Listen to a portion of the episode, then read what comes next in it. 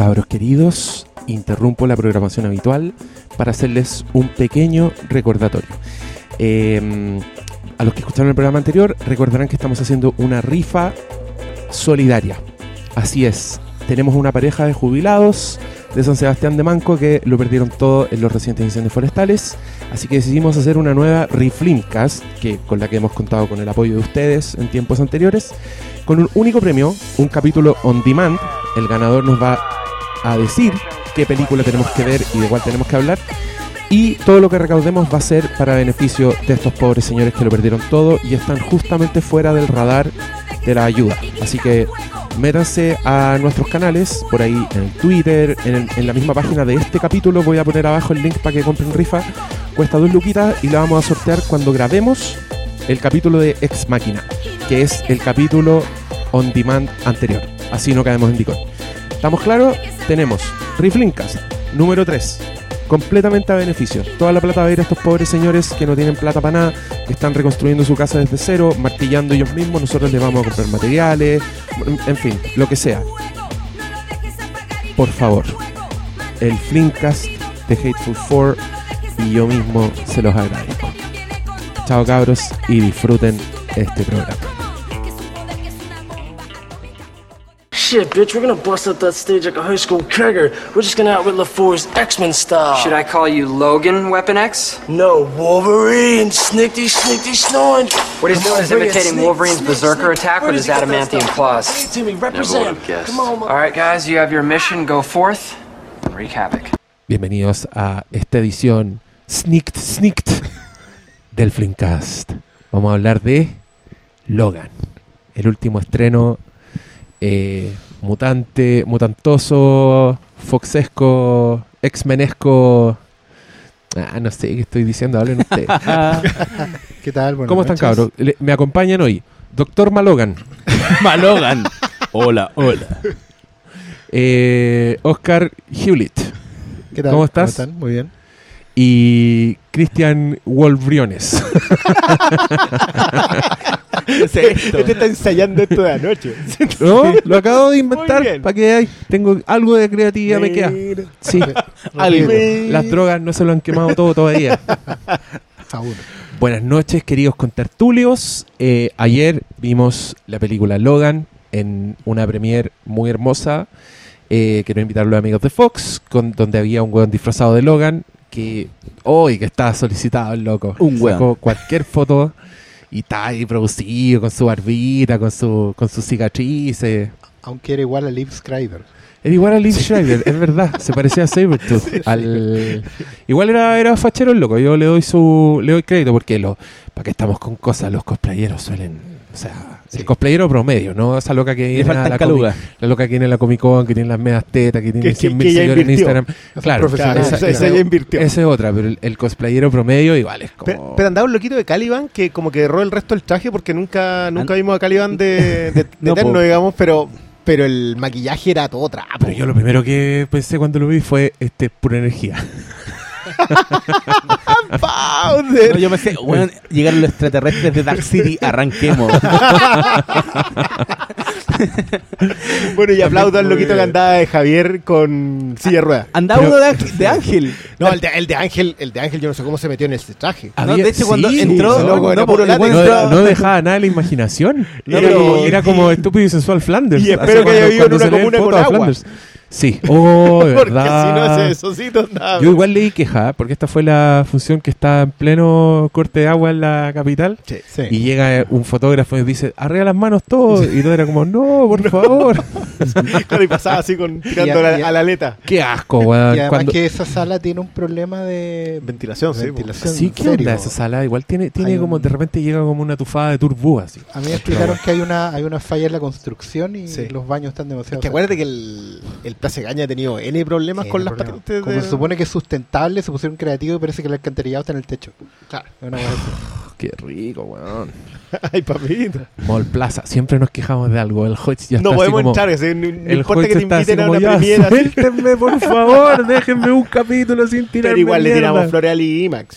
Es que el IMAX es licenciado, pues esa es la weá. IMAX es una marca, entonces los buenos tienen que Ah. obligadamente mantener los estándares de proyección y sonido. Porque si no, IMAX les quita el nombre, ¿cachai? Por eso, yo esto lo he dicho muchas veces, pero una vez fui a la IMAX y habían suspendido la función, porque estaban con un problema técnico y estaban todos enojados. Yo dije, bien, no hay que enojarse, está bien que hagan esto. Si la weá está mala, no dieran proyectar. Aprenda resto de cine Hoyts.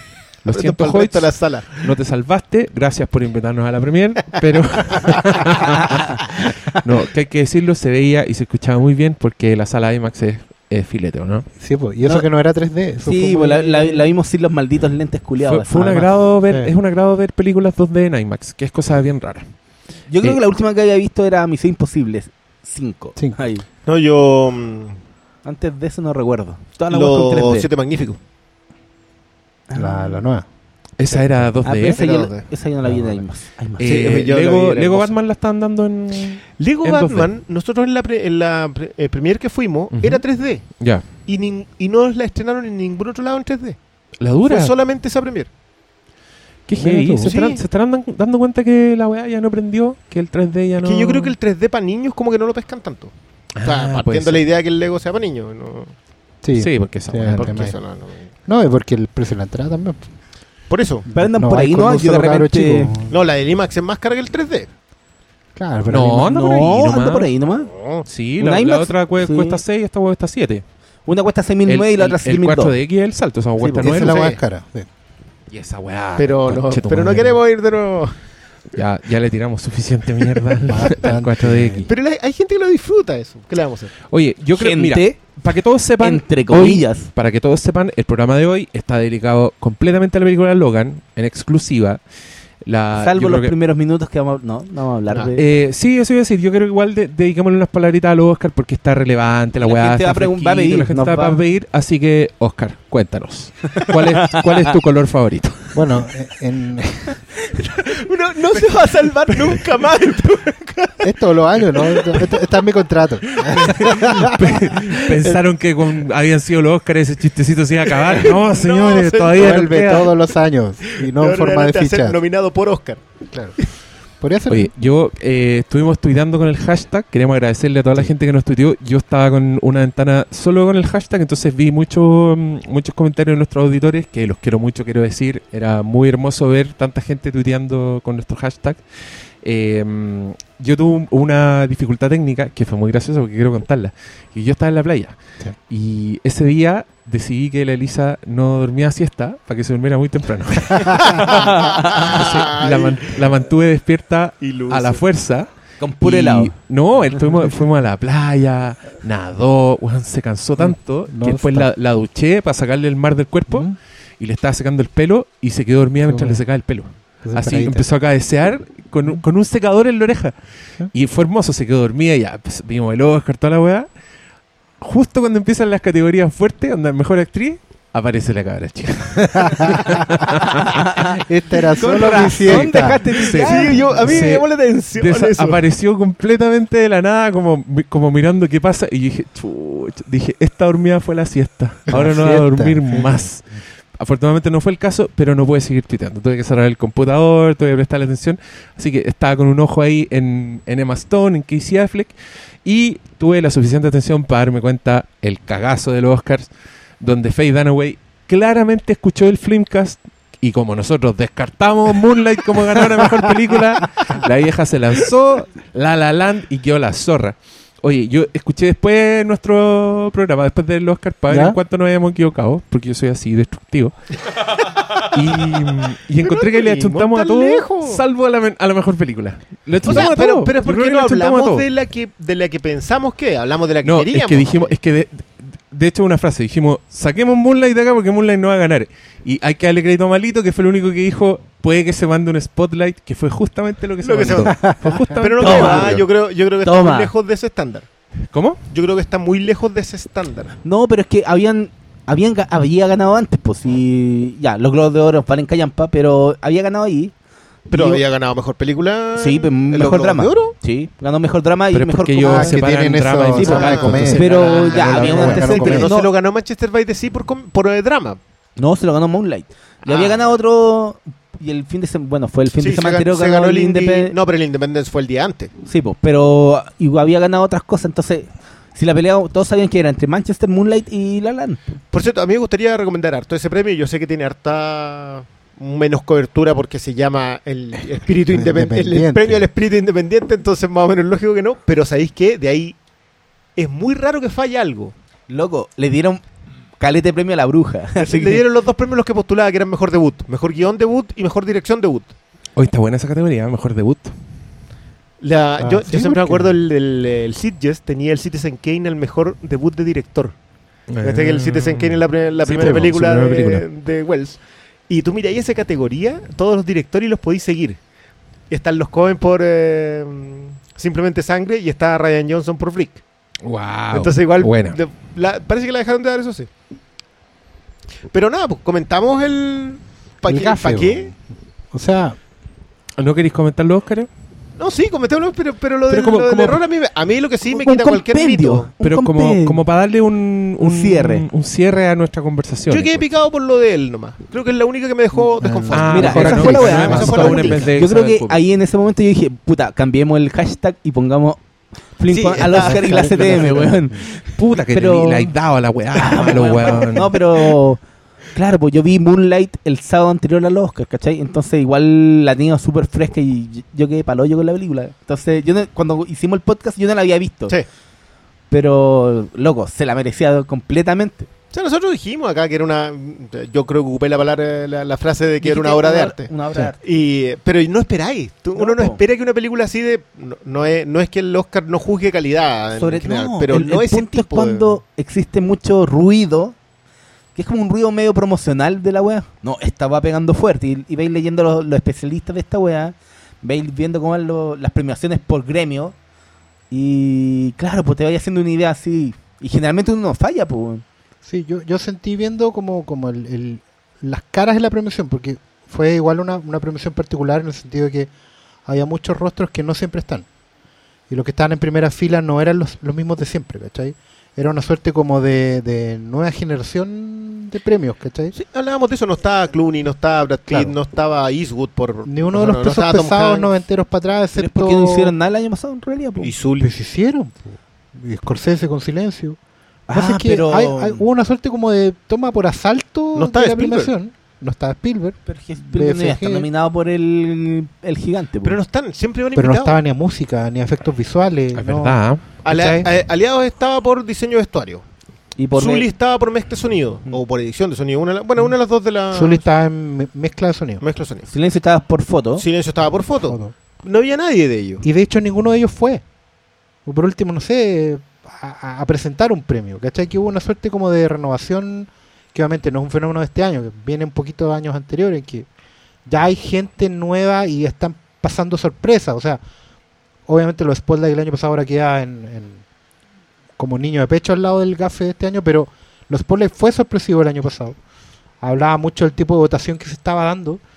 Y lo que yo dije en el programa que, que terminó siendo, eh, no lo vi en el fondo, fue que yo sentía que a La La Land no había alguien que le hiciera el contrapeso y que fuera una pelea entre dos como pasaba el año anterior con Mad Max y Revenant. Pero lo que me di cuenta ahora es que en lo que Era pasó una pelea de tres, po. Claro, no, pero incluso sobre esa pelea de tres, porque el handicap de Manchester por Casey Affleck existió. O sea, tú veías cómo la gente le hacía en la ley del hielo a Casey Affleck. Y en general, cómo la gente de Manchester by the Sea terminó sentadita todo al medio, muy arropadita entre ellos. Porque efectivamente, nada, el, el resto de la, de la comunidad que estaba presente esa noche no estaba muy, muy ahí con ellos. Lo de la Brie Larson, la foto de Emma Stone, Viola Davis al lado de él, ¿cachai? Pero también, al final hubo una campaña que fue más subterránea, pero que es muy interesante porque Christian Briones dijo aquí muy claramente que A24 había escogido dar una pelea, que era darla por Moonlight, y en eso sacrificaba a la bruja. Pero creo que ellos supieron leer muy bien el momento y vieron que había tierra fértil para eso. O sea, es una película sobre discriminación, sobre eh, ir contra la homofobia, sobre ir contra eh, la pobreza, el bullying, ¿cachai? O sea, agarraste a todas las minorías y les diste una bandera por la cual pelear. Y claramente, en, después del Oscar So White del año anterior, ¿cachai? Después de un montón de cosas que han pasado en Estados Unidos y a la comunidad de Hollywood en general por Trump, Y con la elección. Exactamente, o sea, es una película que no te habla solo de negros, sino te habla de los negros de Miami, de Florida, ¿cachai? Que están ahí como en la frontera de esto, de, de guetos, de, de- mundos que están fuera de la órbita de... ¿cachai? Fue, fue muy inteligente sacar al progresismo norteamericano de Nueva York y colocarlo en otra parte. Colocarlo en el arte, ¿cachai? Y en un arte que nadie podría decir que es un arte snob. Eso fue muy inteligente y creo que lo- lo- hay varios votantes que recogieron bien ese... Porque La La Land, sin ser un, un archivillano, terminó convirtiéndose en algo que no, no se sentía que fuera a perdurar. Lo que- no, Yo más que sentí eso, que- genera, ¿cachai? igual genera anticuerpos. Claro, pero, por- pero al final yo sentí que fue más el cariño por Moonlight que la mala onda para La La Land. ¿Cachai? ¿Sabes qué? A mí, a mí me pasa algo. Yo sí entiendo que esto fue un Oscar en cuanto a votación más político. Extrañamente no con lo de Casey Affleck. Porque No, por muy cara de perro que haya puesto Denzel Washington, te- o sea, de que era la, si no la mejor, una de las mejores, yo creo que la mejor actuación de un, de un hombre en un papel protagónico, la de Casey Affleck, no creo que haya mucha discusión al respecto. No. El- que lo otro era un factor, era un factor. No, no, ya eh, negarlo es un poco contraproducente. Pero lo de Farhadi versus Sí. la, la de, Tony Erdman, esa sí creo yo que fue un voto completamente político y es lamentable. O sea, yo creo que el- hubo un ejecutivo de Sony que utilizó algunos términos quizás que errados, pero sí tenía razón con que ese era más un voto para por que Sí. para. Yo, yo sentí, yo me quedé con una sensación después de los premios, que fue que en general, eh, independiente de cómo hayan votado, sí se notó este año que no vieron todas las películas. ¿Cachai? Que hay películas que simplemente no se vieron. La Sí, lo de no- él, pa' lo de él no la vieron. Mm. No, no podí hacer. Si vaya a votar por Casey Affleck como mejor actor, a pesar de, claramente habrían terminado dándole el premio a Elizabeth Huppert, a pesar de que la loca habla francés y tenéis que ver subtítulos en la película. Claro, Los gringos no, no ven películas no con subtítulos. ¿cachai? Entonces, no vieron las películas. Que, que Zootopia gane tan simple, eh, también a mí me queda la sensación de que no vieron las otras películas. ¿no? ¿cachai? Ni siquiera Moana. Yo, yo sigo insistiendo que Moana eh, tiene ese hándicap porque no... ¿cachai? yo- Ah, eh, yo- eh, se- sale de un que mundo de minorías. Le- ¿cachai? pero igual No yo- aprender como lo comentamos, yo creo que Zootopia entra más que, que Moana. Por, Claro, pero... por novedad. Claro, pero por último hay que hacer el esfuerzo. Bueno, hay un montón de cuestiones. ¿cachai? Pero, pero ¿sabes qué? Con respecto a Moonlight, yo creo que sí está el tema de donde se dividen los votos. Mm. Eh, cuando, cuando tienes dos competidores más o menos fuertes, el tercero tiende a tomar ventaja. Claro. Pero yo creo no haber leído a nadie, a nadie, de, de- de- de todos los alimentados, de todos los entrevistados, que no reconozca, y por el contrario, que no celebre eh, a Moonlight. Claro. O sea, hay gente, la, la Emma Stone decía que era una película extraordinaria, bellísima, que era lo mejor que ella había visto en años. La mina que está protagonizando la película que acaban de bajar de mejor película, no es Sí, claro. no, no es cualquier cosa. Y es un gusto ver que se lo dan realmente a una de las mejores películas cuando era la que menos posibilidades tenía por tema. O sea, ya, yo, para mí fue una sorpresa lo de que este haya sido el primer musulmán en ganarse un Oscar. Y que haya sido la primera película con temática gay en ganarse un Oscar. Que no es- son dos datos que parecen así arcaicos, estamos en el 2017 y Pero, Claro. están. pero cuando ganó Crash también fue como Bataola o una película que habla sobre problemas raciales ha ganado el Oscar. Y esa weá fue el 2005, ¿cachai? Entonces igual existe cierto retraso en, en muchos Yo temas en Estados Unidos es que igual... extraño que, que vayan tan atrás, siendo que son los más progresistas de todos. Es que yo siento que este año, por, por todo el condicionamiento Trump, necesitaban dar el golpe de progresismo. O sea, fue una tormenta perfecta y eso sin quitarle ningún mérito a nada. Es que, es que ese es el tema. Para mí, Moonlight es la que no hubiese salido siendo la más meritoria en un año normal. En un año normal. y en un año en donde debían decirlo tuvieron la suerte. Claro. Porque, convengamos, tenéis que tener mucha suerte de que justo la que necesita el voto, entre comillas, político, porque no, no sé si da- sea tan político, justo sea De las mejores. de las mejores. Yo me acuerdo que lo, la- incluso lo posteé el tema que en Metacritic, que es la que reúne lo- la votación de como la, la crítica más especializada. La película, eh, o sea, Moonlight tiene un 99 de 100. Claro. Creo que la siguiente de las que estaban en nominadas que le seguía era Hell or High Water con 93, ponte tú, y después de eso venía La La Land con 90 y algo. Manchester Tony estar de hecho, como en estaba con 95. Claro, no, no, no, Manchester ¿No? está... Sí. Pero, pero ahí estaba, o sea, no, no es que no tuviera apreciación antes. Claro. Lo que pasa es que nadie, nadie espera que algo así, tan un millón y medio de dólares, po. no te da ni para claro, que por eso te digo, yo siento que, que fue una tormenta perfecta, porque era el momento, era una película casi mandada a hacer, en el sentido de, de las cosas que están pasando, o sea, puta, ya lo hemos dicho un montón de veces, qué factores tiene de, de representar a minorías que están completamente fuera del radar. Entonces, eh, nada, pues se, dieron todas las condiciones. La lata fue que se diera bajo estas condiciones, del error y toda esta cuestión. ¿Cachai?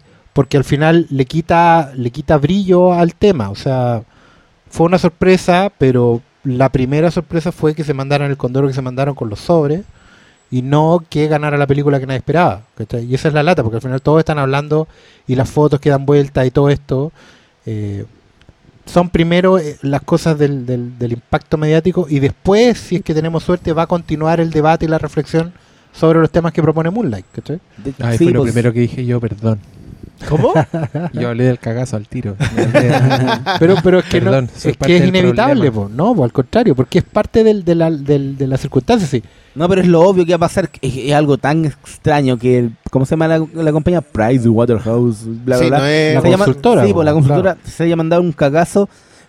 Ya, si hubiera pasado en otro premio, mejor efecto especial, ya. Hubiera pasado, pero no tan piola. Bueno, era el último, el más importante, y justo pasó ahí. Así que yo Y, lo- y no, igual lo chistoso fue, puta, igual estos buenos de Pictoline tenían la wea lista. Pero viste el, el foto meme del... Lo de Pictoline. Sí, por lo de La La Land, como final feliz. Y después se dan cuenta Emma Stone Sí. con Ryan Yo- Gosling. yo creo que lo tenían listo con Lo tenían todas. listo de antes. Con yo creo que todas, lo po, tenían sí, listo con po. todas. O sea, la- ya sabían que podía Había perder. un meme y- perdedor para, la- para las Pa- Pero, puta, todos los comentarios eran como, puta, pasó el final, de- el- en la vida real, el final de La La Land. Yo vi un tweet que era lo ponía mucho mejor. Era como, hoy el Alalan, ¿se acuerdan de ese final feliz que nos dieron y nos hicieron sentir Yo, bien yo, yo para lo después escribí también, pero como a- a- lo coloqué también. Oye, bien, ¿te acuerdas de la última secuencia? Bueno. No era, pero, pero a mí, para mí esa última secuencia lo comentamos acá, que esa, esa última secuencia es genial. Probablemente genial, un momento sí. genial en la película es ese. Sí. Pero, pero jamás esperáis que sea tan meta. Oye, yo igual, yo quiero decir un detalle que creo que no lo dije en el otro podcast, pero hay un detalle de ese final que a mí me lo arma y me lo hace mucho más profundo de lo, de lo que es. Que es que cuando ella en esta, en esta versión, que yo creo que es de ella, no creo que, no creo que es de él, creo que es de ella. Sí, porque es la vida de ella, Es la vida pero de con ella, él. con ella, él. ella adapta la... Cuando ella hace su one man show, está lleno. Está exito- eh, entonces es todo exitoso. No es solo ella con él siendo exitosa. No, pues, ¿cachai? un es como. perfecto. Exacto. Es Un mundo un perfecto. mundo perfecto. Y para mí esa weá es como. Bien. Bien. Porque así es eso, po, weón. Esa, esa es la. Esa, esa es una esa es la realización, ¿cachai? Eh, No es de, ay, si me hubiera funcionado con este weón. No, es si mi vida hubiera sido distinta. Ah. Y eso lo encuentro hermoso. Eh, y, y yo en ningún momento pensé que eso estaba pasando. Así que, Pictoline, no sé cuál es tu final feliz ahí. Porque. Se nota claramente sí, que no lo ves, pues se o sea, nota que, bueno, que, es que- que es es sobrenatural la weá, que, que esperaban que terminara así como... ¿Te cachai? ¿Hubiera terminado así la weá? Es que la gente no se pasa películas, la O sea, aseo perdiendo ese arte, weón. Qué triste, weón. Eh, eh, Yo, eh, yo creo que uno de los mejores tweets que leí a propósito de los discursos de los que decía que todos, por lo menos alguna vez en la vida, deberíamos ensayar frente al espejo nuestro discurso ganador del Oscar. pero por supuesto, Por hay supuesto. que tenerlo ensayado. Y cuando te lo ganáis, por ser la circunstancia que sea, tienes que ensayar otro. Pa- Sí. pa tener que Es salir que, con- no, eh, ¿sabéis por qué te lo digo? Ah, Yo no me gané un yo, pero yo me gané un premio una vez en una ceremonia y tuve que subir al yo. escenario a recibirlo y di un discurso. No, ¿cachai? ¿en Entonces serio? fue como, ya, la, ya la hice una vez, pero ahora tengo otro. Pero, Ah, pero mejor compañero del colegio no cuenta. No, no, tuve que ir a Pero- recibirlo como productor del mejor cómic del año. Ah, pero eso fue hace Pero- poco. Tres años atrás ya. Ah, Pero, mira. pero fue, fue ¿Ustedes bueno, ¿no? creen Porque- que están hablando aquí con cualquier weones? No, loco. De hecho, y a propósito de eso, tenía razón varias, varias que tuitearon la misma noche, que yo creo que la, la, la pesadilla para el equipo de La La Land y para Chazelle en particular Porque una weá es ganarte el premio y perder el otro. O sea, puedes ganar mejor director y perder mejor película.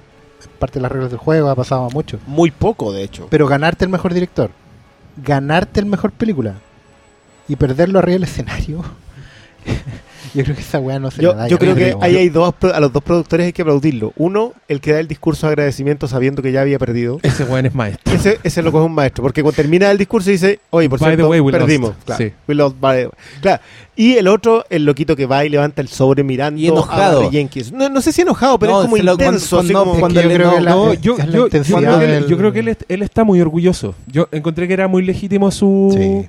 Su No, sí. Moonlight. You guys won. Era como, No. weones, vengan, vengan, Vengan. es de ustedes. Sí. Como Sí, el weón no, así. no, no, no, muy- no es una broma. No, Sí, pero ustedes ganaron mejor película. No, pero cuando le quita el sobre a. Ah, cuando le quita el sobre a a Warren Warren Beatty. Está como enojado. Pero es más que Yo enojado le- en la intensidad de mostrarle al otro, no, oye, loco, creo. si no está no, pero para mí fue como. haciendo. Este one se equivocó. Para mí, mi primera lectura fue: Este one se equivocó a propósito. Los verdaderos ganadores No, son Moonlight, ¿cachai? Puta, no, yo no le leí así. Lo que pasa es que, mira, está ahí en una situación en que tú querés que esto termine lo más rápido posible. Porque tú sabes que cada segundo es una humillación para todos los que están ahí. Exacto. Entonces, y el viejito, porque, bueno, porque sorry Dick Tracy, pero de Pero no verdad fue él. iba muy- es que Fue se la falletuda, güey. No, no, tampoco, tampoco, No, pero tampoco. no fue Mira, Warren Beatty el que dijo el nombre, po. Yo creo que uno de los mejores tweets que leí ese día fue que, siendo Warren Beatty quien era, el mayor playboy de la historia de Hollywood, ese loco tiene, ni te digo la cantidad de preseas que tiene, bueno, no sé si utilizar preseas como concepto, Ya pero el hombre tiene no. una, no. cantidad de conquista femenina impresionante, o sea, el recorrido es gigantesco. Que ese tipo termine siendo tan irresoluto, tan tan... titubeante. tan titubeante. Sí. A mí de verdad me hizo cuestionarme, puta, parece que no... Acá, acá fue por pinta nomás. Mucho weón. No, no, mito, no, acá- acá hay- acá hay Mucho mito. Porque no podéis pasar así como, ¿en serio este sobre? Parece que Y- no y es. le pasa ¿será? la pelota a Y ella. le pasa la pelota a ella. Sí, uno, uno, era esperado en el fondo que él. Además, es una leyenda de Hollywood al fin y al cabo. El buen podía haber dicho, haber llamado a un productor. Si no, Sí. no No, o haber dicho, la, la mejor Sí. película que- es Emma Stone. Como No, que, claro, claro. No, o sea, está no, equivocado. el loco mira para el lado y. Eh, este sobre está mal. Está, sí. No, yo no. No, lo mira, lo da ¿Cachai? vuelta, pero no. Va y le pasa el sobre, el- el- la, la carta. Así como, oye, Para pasar la culpa. ¿qué, qué decís no, tú? Y la, y Y la vieja se tira. mira. La vieja se tira a la Apenas lo mira dice- Sí. La la la. Así como. Que el otro está hueveando, po. Claro, que está ahí dilatando la weá nomás. Sí, ella ve Emma Stone La La Land, pero no, no, no atina probablemente. Lee La La Land, no, que lo- Qué, claro, pero- qué- qué peludo igual, weón. Es Que Imagínate, po, po. Con los ojos Yo- del mundo encima, así será la wea, po. Yo creo que igual creo que a otros weones no se les habría pasado. Alguien jovencito. sí, sí, alguien con- Lo bueno, Claro, es que- Es que mira, vi un artículo que decía el, el problema era como ¿por qué la tipografía es importante? Y te mostraban la tipografía Ah. de cómo estaba escrito el La La Land Emma Stone y la verdad es que no había ninguna jerarquía en las letras, ¿cachai? Sí. Como que La La Land estaba del mismo porte, eh, incluso Emma Stone estaba más chico, ¿cachai? Sí, dice Sí, pues, está Emma más Stone chico, pero La. Land. Claro, y los buenos te ponían como que película. el- el- la tipografía ahí debió ser Emma Stone gigante y La La Land chiquitito, porque era eso lo que claro, estaba La premiando. La Land. Y que claro. de haber sido así, los buenos habrían cachado o habrían cachado más rápido, porque igual cacharon, pero... Sí, pero no. ¿sabes tú que está que el, el- el tema es que son los dos contadores, tienen otro término en inglés, pero básicamente son los que llevan los sobres, que ellos sí saben quién ganó cada categoría. Son las únicas dos personas que llegan con la maleta y que saben que era una, una pareja, un hombre y una mujer. Y son ellos los que corrigen, desde atrás. Y por eso, no sé si se fijan en las imágenes que pasan dos pelados con auriculares. Sí, pues, con una Y muelita. ellos son los que hacen la- el cambio. Y ahí recién es donde los productores se dan cuenta y miran y se miran, que esa, esa mirada así como no ganamos. Sí. We are fuck. Claro. Y, No, we pero are yo, y yo veo y yo veo a Damien Chazelle que Oh. no entiendo cómo no ha sido un meme, pero el buen se dio cuenta al tiro. O sea, Sí. él fue uno de los Sí, de los pues, que No, pero ya es meme, meme. eso es lo Le que pasa. pusieron el diálogo de Alfred Porque, en porque Chazelle está atrás, porque, digámoslo, Chazelle no es productor. Entonces, en teoría, él sube después, Claro. ¿cachai? Entonces, suben todos los Hurwitz, que son hermanos, claramente. Y mm, el buen de la música de los productores, sí. ¿cachai? No, uno es Horowitz y el otro es Hurwitz. Ah, ya, no, sorry. Pero la verdad es que Chazelle Qué está atrás, racista. entonces Chazelle ve que entra el productor con otro sobre, po, weón.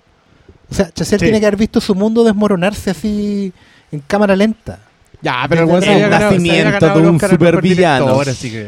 Sí, pero, Sí, pero no. pero eso no lo va, no lo va a procesar hasta Mira, una yo por semana, ejemplo la Emma Stone se había ganado mejor actriz y ella en cuanto le preguntan, la mina sale al tiro con esta otra declaración y casi como, como aplaudiendo No, que la diciendo, yo tenía mi sobre de mejor actriz en mi Y si, mano. y si tú te fijas el gif que hicieron con ella como, como cuando dice cuando le dicen que no y es así como que se ríe y se va para- y el Ryan eh, Gosling también también tiene como una risa así como oh. Pero, pero alguien lo puso muy bien a propósito de esa foto. Eso fue una reacción igual para todo. sí bueno Como que- ¿por qué estaba nominado también Claro, bueno. Pero Sí. bueno, para cerrar, Ok, espérate, ¿contento que- con Moonlight? Es que acá estoy viendo. Sí, yo estoy contento con Moonlight. Obvio. Es que yo creo que todo. Si la weá es, es la circunstancia.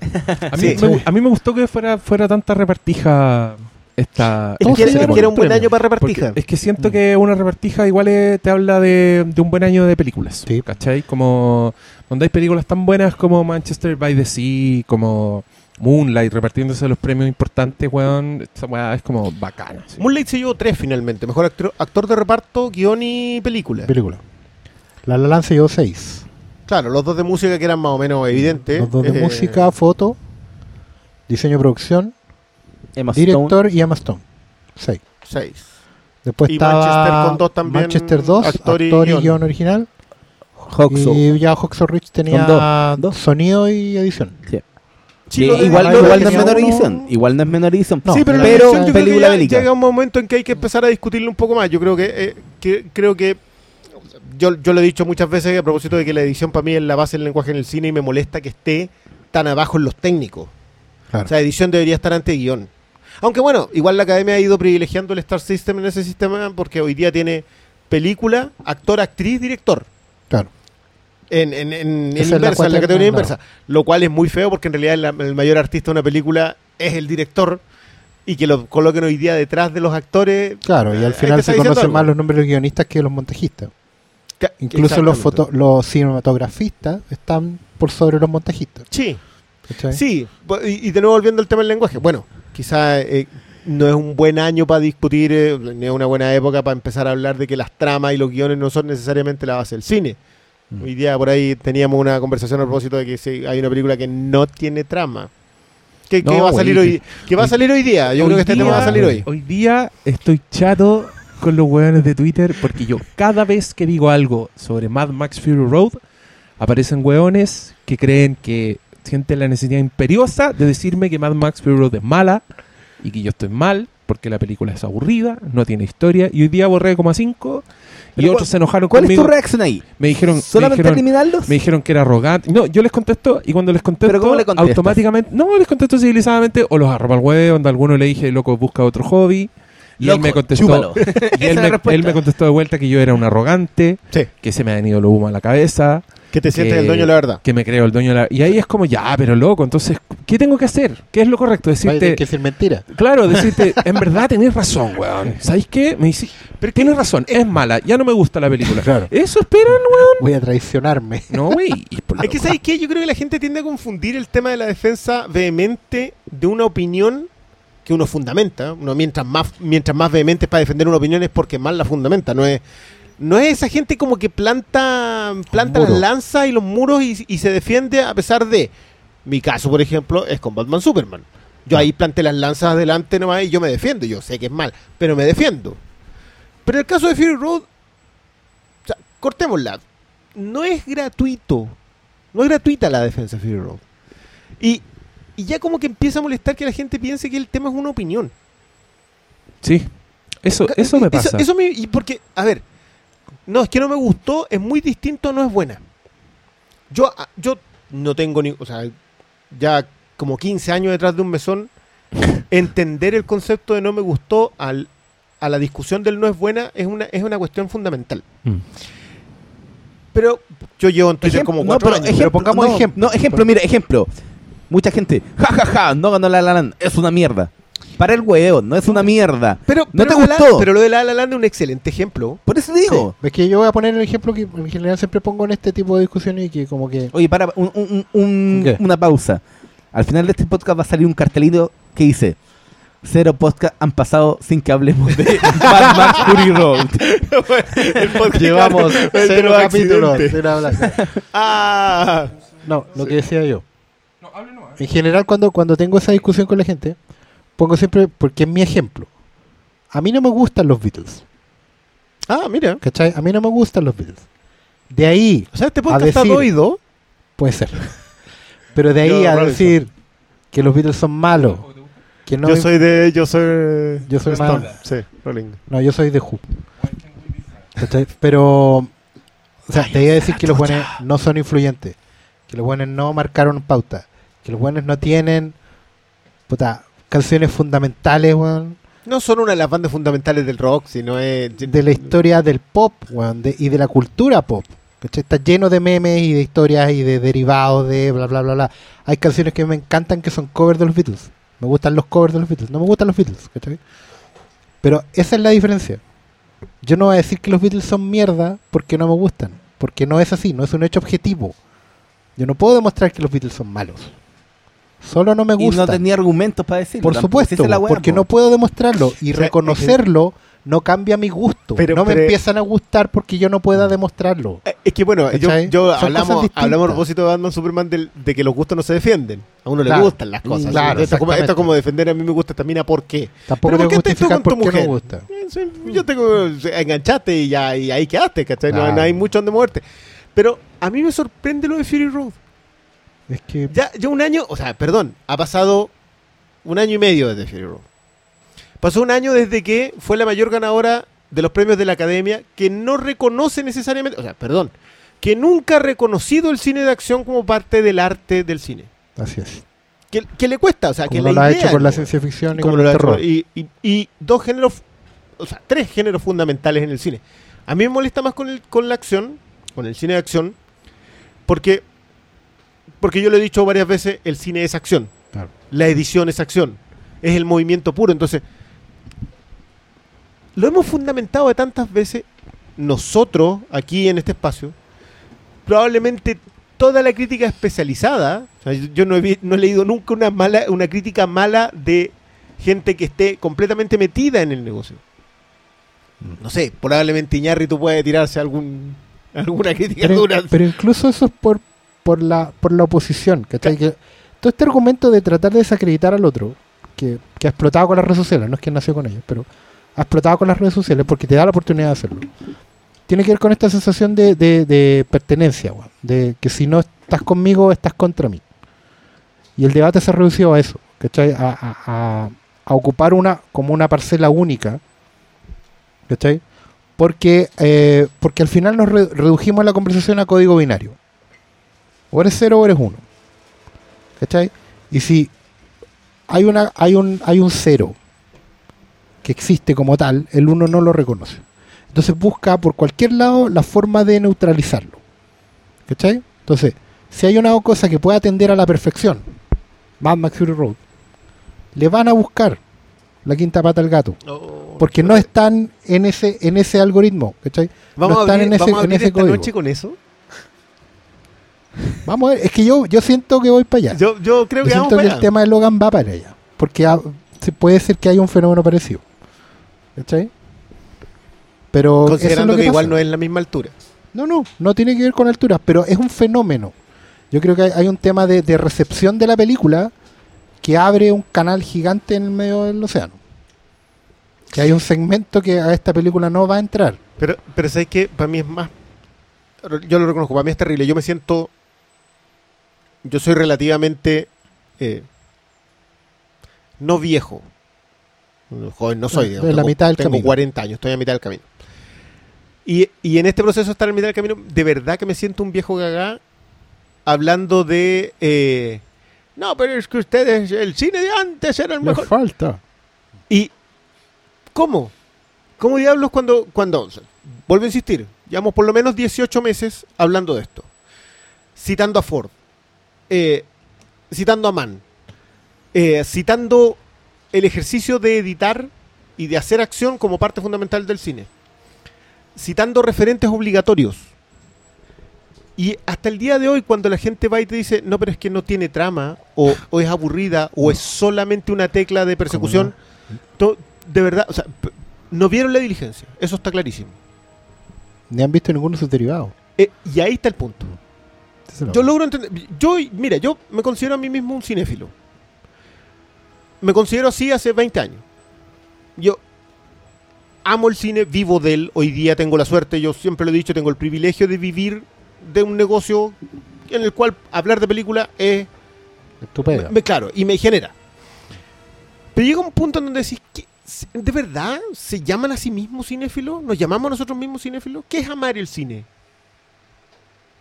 Porque ser aficionado, ser fan, no es amar el cine. Si a alguien, cuando tú vayas a ver una película que vaya a ver Mad Max Fury Road, atengámonos a eso. Y te dice, y no te gustó, salir del cine, ¿sabes que no me gustó? Encontré que no tenía trama. Y alguien al lado, o un poco más allá, o en un, o lo lees o lo escuchas, te dice, los referentes obligados de, de la diligencia, de Otoño Cheyenne, de. eh, te empiezan a tirar. Tu amor al cine es tan miserable y tan poco que no te sentáis a ver el informante y la diligencia y Searchers. ¿Cuándo, ¿Cuándo amáis realmente el cine si te mandan un ejercicio de estilo como Green Room y como It Follows como revisión del género? Te, te- te colocan La Bruja como revisión del género del terror como parte de construcción de otros temas. Y no las ves. Y no las entiendes. Y no te gustan. Y no te gustan, que estás en tu completo y absoluto y pleno derecho, pero no es solo que no te gusten, es que dices que son malas. Y defiendes ese punto en vez de ahondar en lo que te están diciendo en lo que estás equivocado. O sea, a, mí, a mí me han corregido. Lo de Wong Kar Wai con, con Moonlight. Sí. ¿Sabéis que no me gustó Moonlight? Pero es que es Wong Kar Wai. Y Wong Kar Wai emulando a la Nouvelle Vague. ¿No sabes qué es eso? Búscalo. Búscalo. Sobre todo en esta época en que tenía acceso a ¿En qué todo, weón. todo. Podéis ver una película afgana, iraní, indonesia, weón, Tasmania. Pero, eh, ¿No era eso, María el cine? Pero es que, sí, pues, y el punto va en que po- podéis decir siempre, si el, bueno, el gusto es personal.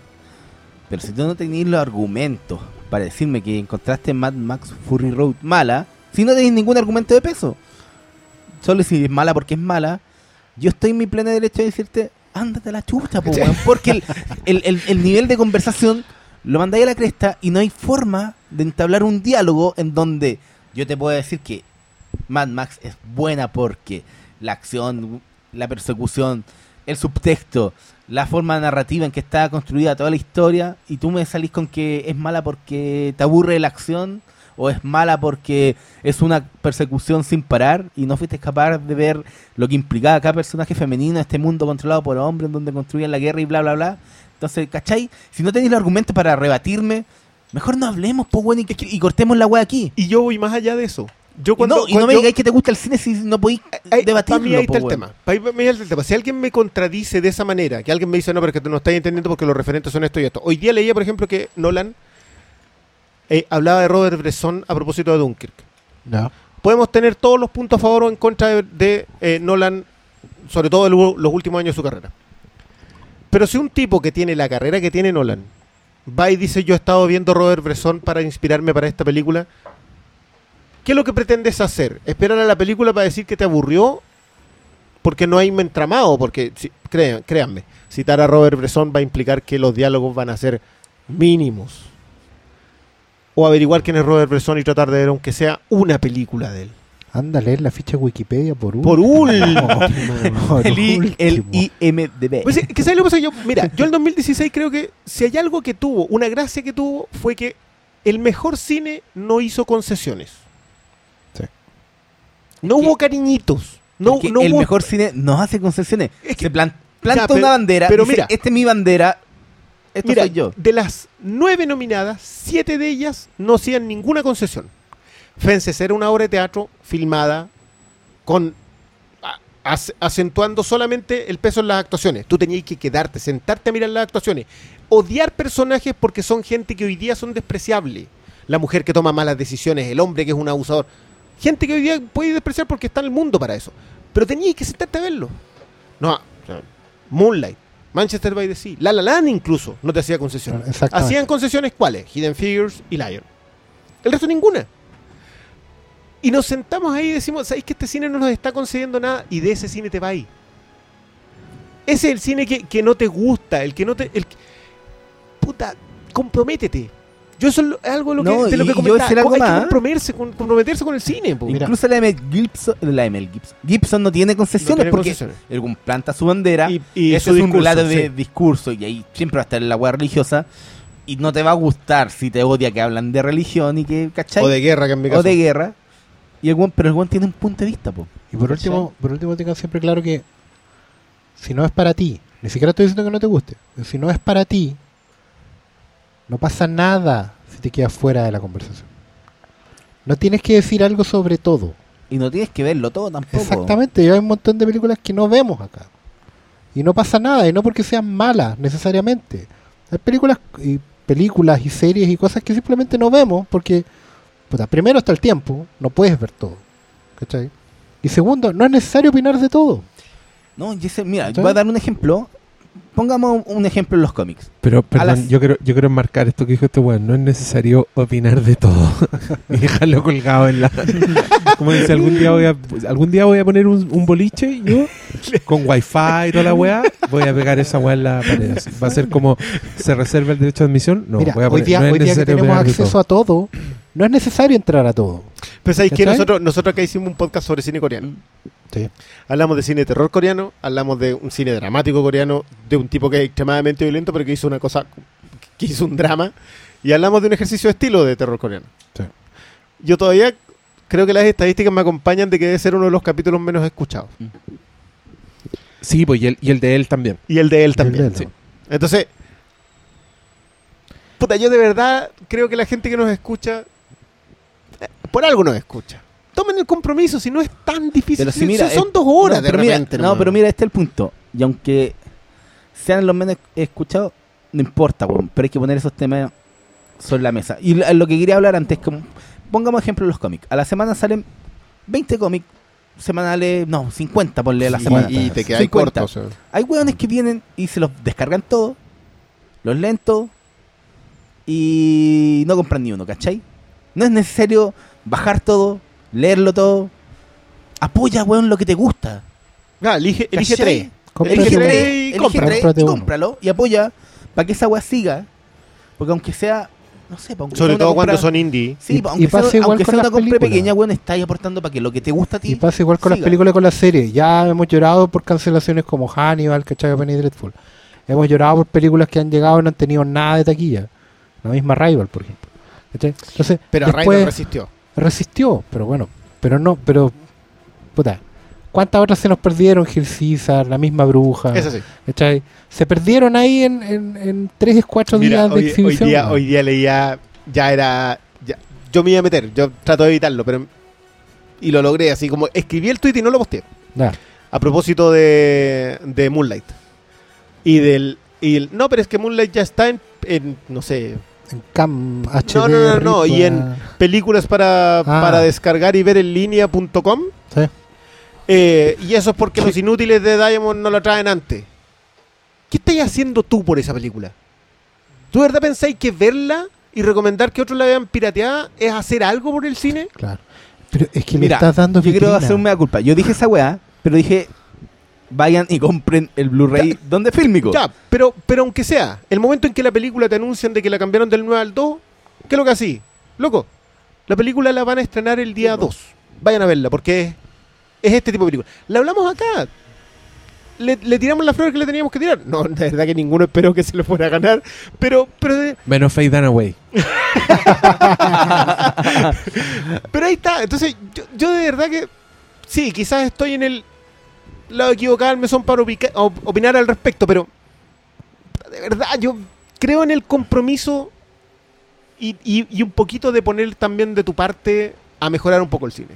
Ojo que yo creo que toda esta introducción es porque de verdad creo que le tenemos poca fe a Logan en ese sentido. de recaudación. No, y es que de lo que estáis hablando, claro, po, la gente ve esta weá en la casa y después paga la entrada para ir a ver Transformers 5 con el rey el puto Arturo weón este año, ¿cachai? Y esas son las weas que recaudan. Entonces, ¿qué ven los estudios? Ah, esta es la weá que quiere ver la audiencia. Y- y Y, es ahí cierto, terminamos con la misma weá de y- siempre. y po. por eso tenéis las películas dobladas en el cable. Oye, yo solo quiero decir que uno de los Hateful Four es la única persona en esta mesa que ha pagado por ver Transformers en el cine. Yo sí, po. Obvio. Yo la verdad que después de la última puñalada que me pegaron Pero con la yo- 4 porque le fui a dar una función de prensa en 4DX. No, yo la 4 no la vi. ¿La fuiste a ver en Yo vi la 1, 4DX? la 2 y la Sí, 3. po. No, pero esa película No. en 4DX debe ser un infierno. Horrible. De hecho, era mejor Assassin's Creed. Assassin's Creed la vi. Loco. Lo vi En- bien. en- loco, yo quiero informar que en la ciudad, en el pueblito de Algarrobo, ya llegó el cine 9D. Acérquense, acérquense a la, a la feria artesanal donde hay unos sofás y unos lentes VR y podrán vivir el cine en nueve dimensiones, señores. Zorra. Ah. Oh, y a todo esto hoy día a propósito de, de la cantidad de dimensiones de, percep- de percepción. eh, me, me pasearon con el factor lingüístico de Arrival. ¿Quién? Eh, un, un amigo que igual es- el, el- el hombre es como letrado en el tema lingüístico me decía que, que era imposible. Que, no, olvídalo, olvídalo. Pero me decía que no, que el, que, que el personaje de la Amy Adams no puede intentar ni siquiera traducir el lenguaje. El lenguaje es completamente intraducible. El único momento en que ella en realidad puede traducirlo es cuando los extraterrestres le pasan el tema. Porque hay una, hay una dimensión de percepción que no tiene ningún ser humano, entonces no se puede entender ese lenguaje. Ah, de más, po. Sí, pues, el- el- el- si lo, lo del tiempo, que en realidad no es, no es lineal, sino que es que tú tuvieras la suficiente capacidad de percibir el momento en simultáneo. Es otra, es otra dimensión de percepción. No podís, no podís p- ponerte Oye, a flotar. espérate, Es la dimensión Doctor quiero- Manhattan, loco. Claro. Espérate, yo quiero decir entonces que esto me arregla un plot hole de la película. Sí, po. ¿Cuál era? Que en, en el futuro, ¿por qué solo ella es la que habla el idioma de los hueones? Porque se lo pasan los Porque extraterrestres. se lo pasan. Sí, po, po, ¿no? porque incluso el No libro es que- lo entiende. El libro No, que ¿cachai? escribe ella es para entender, pero es imposible. es una introducción a intentar entender. Pero claro, pero acuérdate que la distancia que tienen que cumplir los Son seres humanos son 3.000 3.000 años. Entonces, ese libro es fundamental para que en algún momento haya un sistema de traducción. En Oye, 3.000 entonces tu amigo no cacha nada, pues, weón. No, no, no, por el contrario. Lo que pasa es que él, lo que él establecía es que los personajes Hokai no podía estar traduciéndolo. No podía estar intentando Ya. entender el sistema porque Ya, no podía. Porque era Em, físico más encima. Claro. A mí un científico me cagó de Martian. Que curiosamente es una película muy querida por, los- por los por la fanáticos de la ciencia. sí. Pero un me dijo: En Marte no puede crecer nada. Nada. Esa semilla, en la Tierra marciana no podéis cultivar nada. Fin. De la historia. The Martian es tan ciencia ficción como eh, Star Wars. 2001. Así que no vengan a decir que, ay, ¿Y por- que esta es real, es real y la el, el suelo. Por una propiedad Sí. química del suelo marciano. es como, como que el aire, no sé si está cargado más de. muy alcalino. Sí, alcalino, Son como- términos raros. No, hay algo, puta, no sé, weón. Ácido Pero. alcalino. Bueno, en realidad. Pero imagínate que el no agua está como recargado de metano, una agua así, no puede crecer nada. Ya, pero no me podéis bajar de Martian. Tampoco No. nunca la tuve tan alto. así Yo creo que esa a mí igual me la baja un poco. porque, porque todo, ahora toda esa línea de Matt Damon cuando dice I'm gonna the science the shit out of this. Y uno, uno ahí ahora piensa, nope, No. no, you won't. You won't. Fake piece of shit. Hollywood bullshit. A mí, a mí me encantaría decir que llevamos cuánto de podcast. Una hora. Llevamos exactamente 50 minutos, señores. Ya, para la Punto persona. 50. para la ha perdido 50 minutos de su vida escuchando estas mierdas sobre películas que no le importan a nadie. Quiero decirlo Y claramente. usted, no, y usted entró a este, a este podcast porque en el título dice Logan, weón. ya. Pero, pero Usted lo que quiere es X-Men, mutante, Wolverine, chistecito. Ya. Vamos a dejar en claro que alguien pidió que no habláramos con spoiler, por lo menos en la entrada. ¿Quién? Un- uno de los. Cuando el Oscar comentó que íbamos a grabar hoy día, alguien, el Fazarij, uno de los ganadores de la rifa. Ah, sí. Sí, comentó, dijo, pucha, no, se- no entren con spoiler. No, Esto- pero. llevamos pero, 50 por minutos, no comentamos Pero Sí, pidió una Sí, cortina ya. musical, así que la cortina Ahora musical tiene- es Ah, ahora. ah, vamos a partir con el spoiler del tiro. No, hablemos, hablemos un hablemos, un rato, hablemos un rato sin spoilers. Que de esta película yo creo que igual hay, hay varios. Hay cosas bastante inesperadas que suceden. No son giros así M. Night Shyamalan, son giros... Oh, conche tu madre. ¿O no? Me- no, Sí, weones yo no creo- ni un gesto, yo creo siento que estoy hablando No, solo, weón. Puta, para mí no. Yo creo que hay cosas que igual es bueno es que no este- saber. Bueno, espérate, yo solo as- quiero hacer un disclaimer. Malo culiao, en todos los programas, en absolutamente todos los putos programas, dice que todas las weas son predecibles. Yo quiero decir que Malo, solo para ti son predecibles porque vos tenéis unas páginas webs, estáis leyendo todos los scoops culiados No, posibles. pero esto no sabía Cada vez no. que hay un cameo que a mí me sorprende, No. este weón lo sabía hace cinco meses. Sabía todo. Ah, ya, No, no, pero general, no. Mira, no, las cosas que se hacen aquí son, o sea, si uno le vio como marketear en esta película, hay cosas que son predecibles, ¿cachai? Eso. No, yo creo que es mentira. Yo creo que, pero yo creo cuando que este solo las encuentra predecibles porque está leyendo No. comicbook.com, eh, ñoñosculeados.net, No, nada que ver. eh, Si existiera No, esa página, yo la seguiría. ñoñosculeados.net. Alguien que se asuma no. así necesita mi apoyo. O eh, si algún auditor se raja, cómprenos el dominio y alojamos ahí el podcast. ñoñosculeados.net. No, mira, yo reconozco que antes del estreno de Logan, yo estaba muy ni ahí porque cuando te empiezan a promocionar oh, vamos a adaptar Old Man, Old Man Logan. Y tú, ¿cachai? Ya, ahí vos cachai que estas son weas que solo él sabe. No, po, pero es que ¿Cachai? Yo, na- Yo, ningún- yo todavía nunca supe. pues, bueno, esta conversación la tuvimos antes. Debe estar grabado, no recuerdo en cuál, pero. Ah, incluso en el que hablamos de, de Logan. En los que están solo Yo, ustedes. yo nunca, nunca pensé que iban a adaptar al Man Logan. No, po, Siempre pero hablamos de lo que no. dijo, lo dijo Hugh Jackman en una Comic Con. Cuando anunciaron esta película, Dato para, para, que para, solo dato sabe solo Paulo. Quinteros. Es que esa es la weá, yo me recuerdo muy bien. Entonces, cuando los buenos empezaron a decir, oh, viene Old Man Logan, y tú decís, pero bueno, esa weá es imposible que la adapten por web de derecho. Y te decían, Yo para mí era imposible adaptarla por otras cosas, no teníamos tanto que ver con los derechos. sí, y por unas cosas weas que siempre sale acá Mark Miller. Historias que no. No, pero claro, pues yo no tenía mucho hype hasta esta función que nos invitó a Fox. Ahí cambió mi, y ahí yo me entusiasmé, ¿cachai? Pero antes yo no. Como que la hacía. No, no vi ni todo, lo, spoilers, todo lo que sabía no me gustaba. No, porque. Los espías encontraron en el computador de... Yo, yo No, tengo que reconocer que el, encima- no, el primer tráiler a mí ya me dejó. Sí, sí, no, es el que cuando que Jackman te dice. de... el que tenía Hort. Como que que, cuando es parte del Que marketing yo, que, que te yo digan- proponía empezar recitando Hort hoy día, pero. Lo que pasa es que podemos- vilipendiado. un pedazo de la canción. Eso podemos poner. po. Esa es la, la canción sí. del trailer. Rematemos con eso. Ya. Es que, Ay, es que hay un hay un, hacer el podcast. Juan. hay un mapeo interesante en esta conversación porque claro, el Paulo en el fondo su anti-hype viene de la experiencia de años con el género en general. Valga Con la lo que han redundancia. hecho los X-Men, que igual. con lo que con lo que es el género este o pseudo género o no de las películas de superhéroes. No, yo, yo, yo creo que. Mira, empezamos, entremos al tiro en esto. Ya. Ya. Yo creo que ya de una vez por todas hay que asumir que el género de superhéroes sí existe. No, ¿Y nos quién ha dice que costado- no? Y no, no, loco, yo, yo mismo lo negué hasta el 2016. Que incluso cuando pasó lo de Batman Superman, yo seguía negando que existiese un género de superhéroes, porque para mí era fantasía heroica, lo que queráis. Pero no fue con Batman Superman, fue con Rápido y Furioso 7.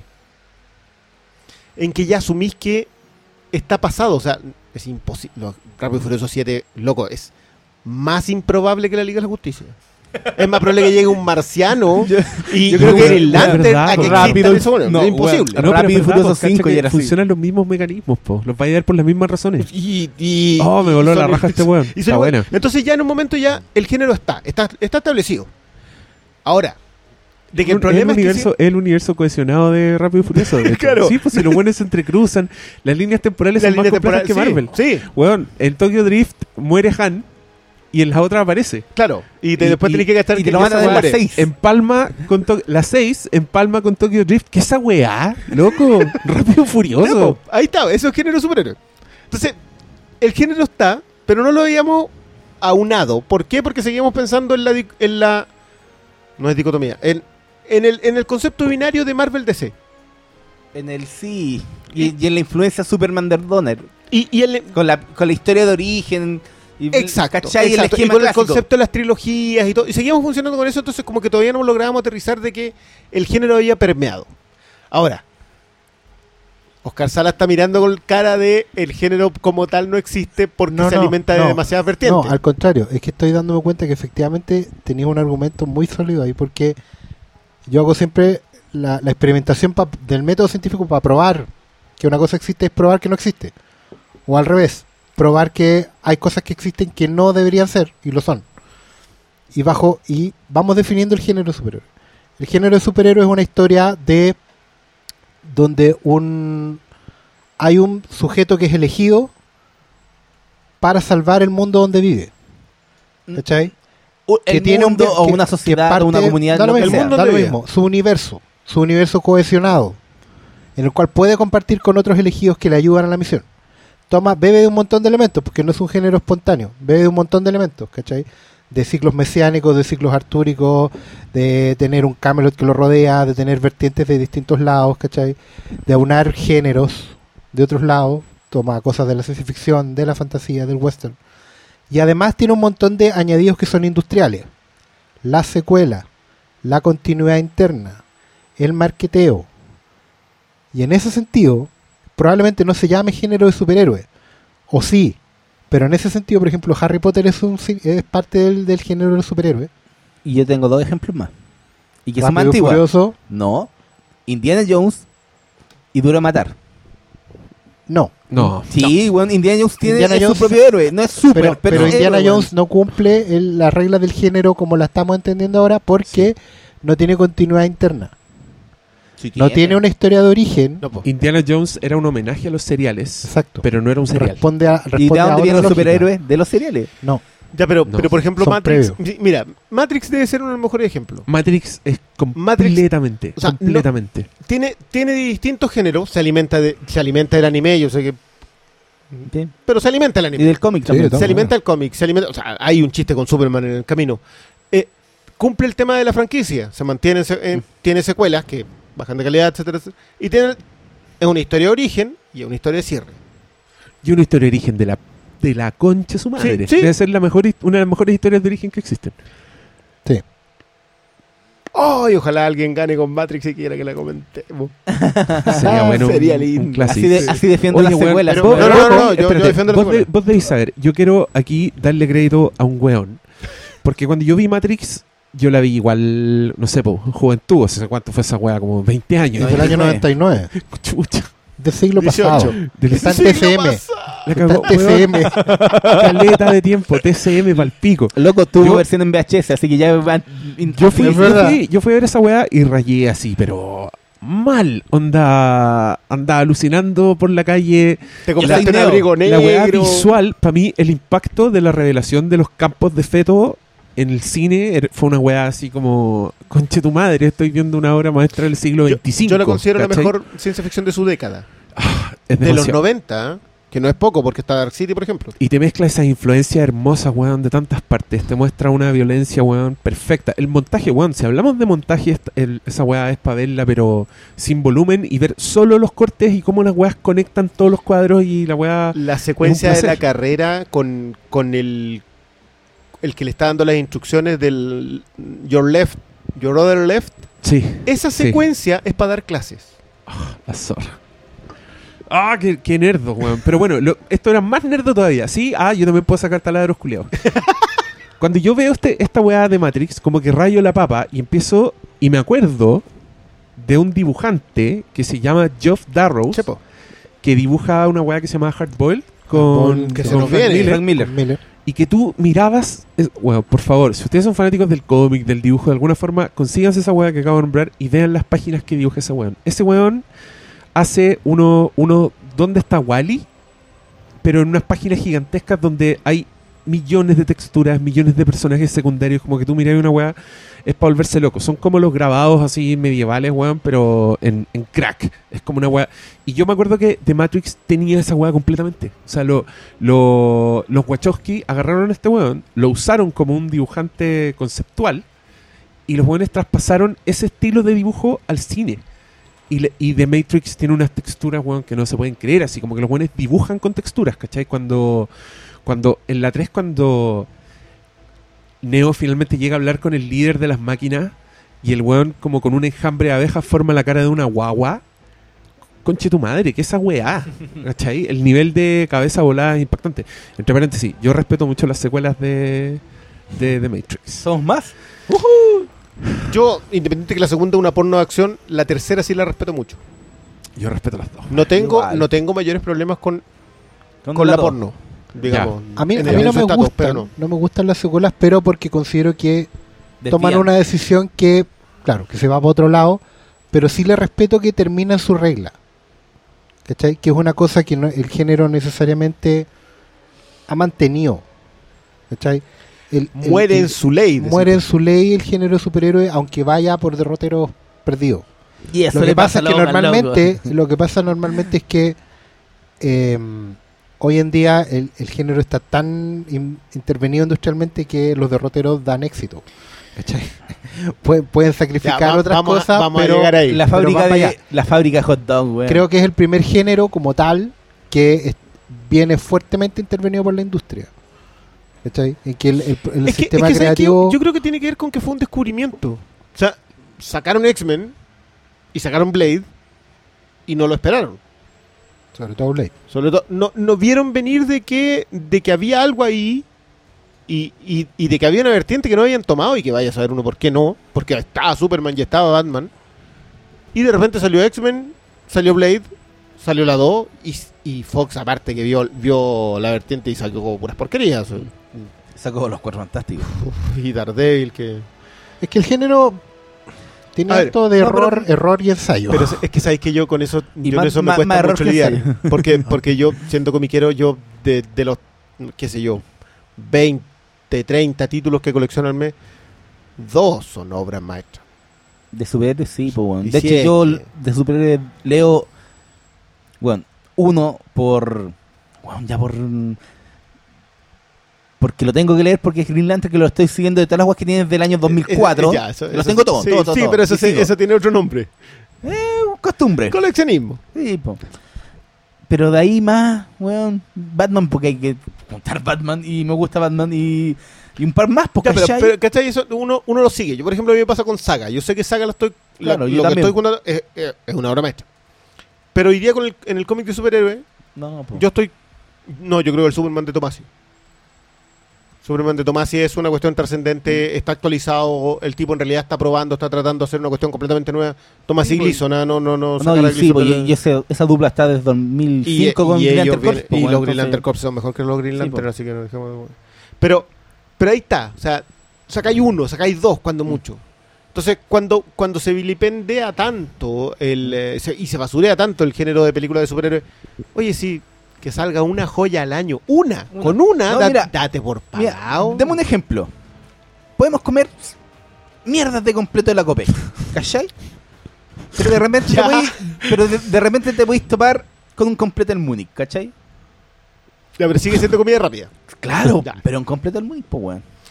Ya, es que yo creo Y, que... si te, ya, y si te topáis con un completo del Radera, igual bien, pues weón. yo- yo pa' la mí- weá es que no me defiendan los completos de la Copec, pues weón. Ya, pero es, es que ahí está el tema. Eso, Yo, ¿cachai? yo a mí me pasa, yo viajo de vez en cuando a Talca a co- a comer un completo donde la blanquita, que siguen siendo lo mejor completo que me he comido. Este debió haber sido un auspicio, pero, claro. pero no lo he dicho. Ya, pero estamos Pero- hablando pero- de un nivel, po. Ya, pero ese es el punto. Sí, po. Siguen siendo completos. Sí, po. Ya. Yo creo que hoy día no vamos a hablar de un completo. Ya, ahí está mi tema con, con todo lo que nos pasó consumiendo tanto eh, cine de superhéroes. En el, en el género, yo creo que hay que aterrizarlo en el género. Que no lo vimos venir. Por alguna extraña razón el ciclo acá fue más corto y el crepúsculo llegó antes. Y como llegó antes, no lo vimos venir. Sí. Porque nos vimos venir lo que fuimos a ver ayer. De hecho, no esperaba Pero que... no, esta es la weá. ¿eh? Cuando. Bueno, estamos en 2017. Pero cuando el, el- la máxima de superhéroes se estrenó en 2009. Con Dark Knight 2008, weón. Ni siquiera 2009.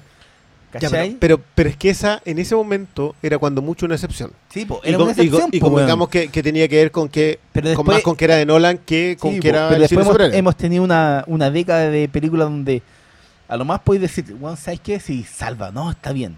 No, Winter pero- Soldier para mí están por- muy por encima de la media en su propia fórmula, pero muy por encima de su media. Pero la, no es la norma, pues, ¿cachai? no, pues, es la excepción. Ya, pues, pero, pero para mí el género tiene 18 años.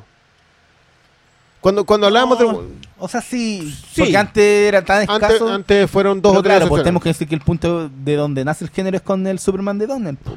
Sí, pero aún así, cuando nace el género ahí... Es tampoco lo que hizo después.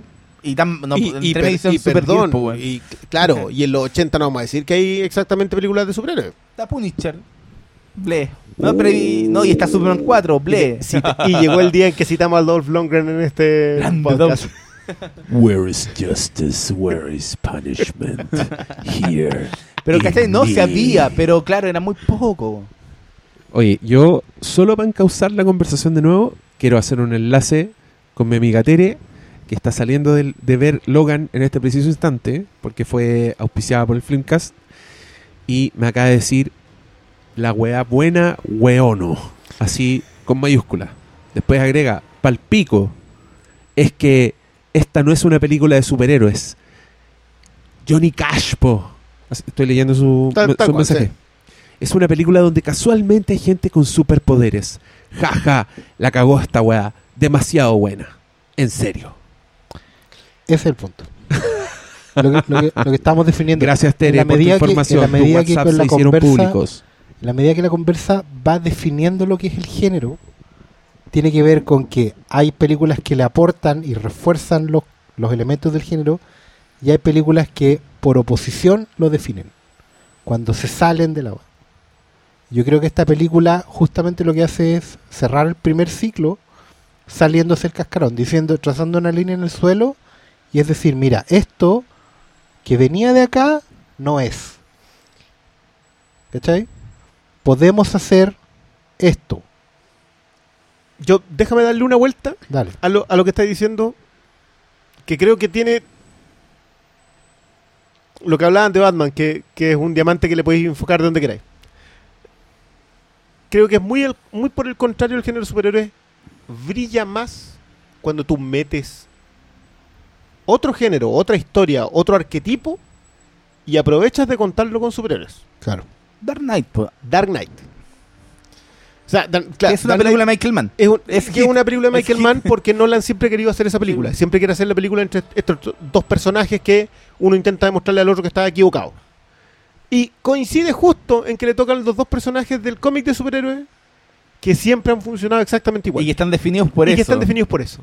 Entonces, va y cuenta esa historia. Yo encuentro que falla al final. Es una conversación que hemos tenido varias veces, Sí. que, en que hay factores externos que influyen, pero, pero hasta el momento, yo creo que sigue estando en el sitial más alto porque no es. Coincide que hay un, ahí anda un loquito disfrazado de murciélago. en la Y historia. otro de payaso. Y coincide, es una coincidencia. Ahora, Pero la película Yo- podía, perfectamente podía haber sido entre terrorista y Paco. Claro, pero hoy día, pero hoy día con Logan yo siento que no es tan así.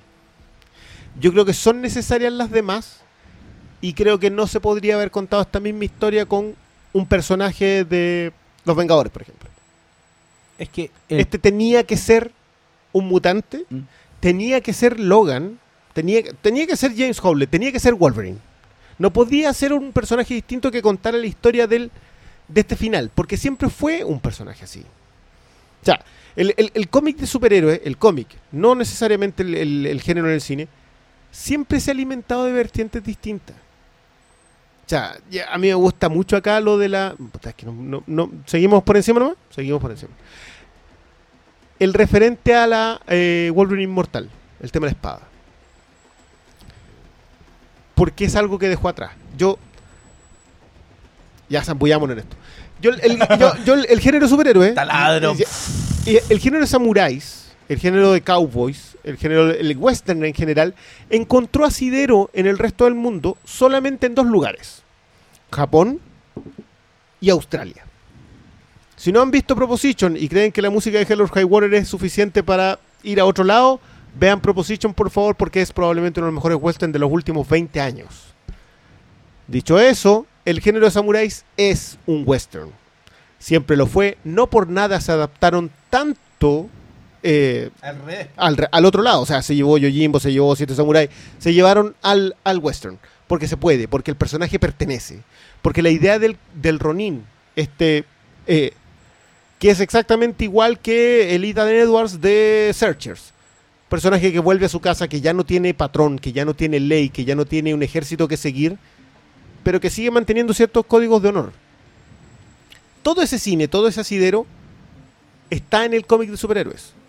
Y sobre todo, y específicamente Wolverine, también algunos otros personajes, en, en- sobre todo en DC, en Marvel hay muy poco, quizás Hawkeye por ahí. Pero particularmente Wolverine siempre lo tuvo. Por algo se fue a Japón, por algo era O parche. sea, no siempre, desde que lo tomó Frank Miller. Lo que pasa es que, no, mira, yo creo, yo creo que antes hay un tema con Jason Bourne por ahí que es más interesante, pero, pero démosle. lo que pasa es que, a ver, la sociedad en, en estas historias en general, pero la sociedad se define como un círculo cerrado. Porque las sociedades nacen en círculo cerrado. La civilización, como la conocemos hoy en día, como sociedad, nace del muro, dentro del muro del feudo. Pa- pa- para protegerse de las invasiones externas. ¿Cachai? Tiene esa lógica. La, la lógica civilizada tiene que ver con encerrarse en un mundo. Pero normalmente cuando la situación de este encierro, de este orden, se ve superada, la ayuda tiene que venir de afuera. El género de los superhéroes nace cuando la sociedad, la civilización dentro del muro, se ve superada, como pasó a principios del siglo pasado. Y tú tenés que traer el, tenéis que traer el, el- el héroe, la salvación, el mito desde afuera. ya sea el Mesías, ya sea el hombre que sale del muro para volver a salvarlo. ¿Cachai? Espérame, para terminar la idea. Entonces, No, dos acotaciones a la misma idea. Da. Batman es la representación de que la misma sociedad se defiende de su parte más oscura y Superman es la representación de la esperanza externa. claro, pero Batman tiene que salir de la sociedad. A eso voy. El superhéroe, por definición, es un weón que se convierte en outsider de su sociedad. Por eso tiene una identidad secreta. La, la idea del soldado romano que se salía de la sociedad y no tenía derecho a voto, pero que seguía participando. Claro, exactamente. El weón se convierte en alguien externo, alguien que no responde a la ley. ¿Cachai? Alguien que no responde a la lógica interna, porque actúa por decisión propia. ¿Cachai? Actúa fuera del muro, Sí. fuera del, del mundo social. Esa realidad en Estados Unidos se vivió en el western. Y por eso, y com- pero como no es una cuestión de tiempo, sino que es una cuestión de situación. En cualquier universo donde tú tengas un muro y un, y un, y un sujeto se, se ponga fuera de ese muro, fuera de ese círculo social, para salvarlo, Para protegerlo. para protegerlo, vas a tener esta historia. Y eso pasó en los samuráis en Japón, Sobre todo en su caso. por supuesto. Cuando cayó el, el- el reinado, no me acuerdo, sorry lo- los más, pero si no de la dinastía Meiji o la no sé cuál, La Meiji parece. Parece que. Pero cuando cayó ese orden social, los samuráis que fueron proscritos, porque correspondían al anterior orden social, se convirtieron en estos outsiders, ¿cachai? En el western, en el far west, digamos, como decían los viejos. Fueron los que el viajaron afuera. Se te cayó. los ahí. que viajaron desde, desde la costa Este al oeste. este al oeste, Sí. Que eran forajidos, outsiders, ¿cachai? Outlaws. Está en la definición del término. Para poder darle una protección a este orden cerrado social que se estaba Era, estableciendo. extrañamente, a pesar ¿Sí? de ser forajidos, intentaban imponer el orden en un caos reinante. Total. Entonces, eso es lo, lo, que, lo que a mí me, ha te- me ha tenido pensando estas 24 horas sobre Logan, porque es curioso que el ciclo de Wolverine en el cine, más por azar que por otra cosa, y porque Mangold le vino a dar el broche ahora, hizo ese recorrido. O sea, partiste con una... Con, es un personaje que tiene un carisma especial, porque de hecho es, debe ser uno de los superhéroes famosos, digamos, de primera división, más jóvenes en la historia del- de la cultura del cómic. O sea, uno de los creados a finales de siglo. Nació el 74. El cuando el otro 74 nació en y explotó en los 60 o- o los 82. 30. En sea, el de los- 82-83 se hizo popular Debe ser uno de los cinco más populares y debe ser el único después del 75. por el 75 74, ¿no? y cuya Ya, popularidad pero para, realmente dijiste los los cinco más 90. populares. Para que la gente lo cache. Capitán América, Superman, Batman y, y, y Spider-Man. claro. ¿cachai? Y, y el no es único Iron creado, Man. Iron Man es ahora. o que se hizo muy fuerte en los 90. O sea, incluso Spawn, que era el otro muy popular, el de los 90, y Punisher Y Lobo. han ido, pas- han ido bajando, claro. Los- esos son los cuatro más quizás más populares de los 90.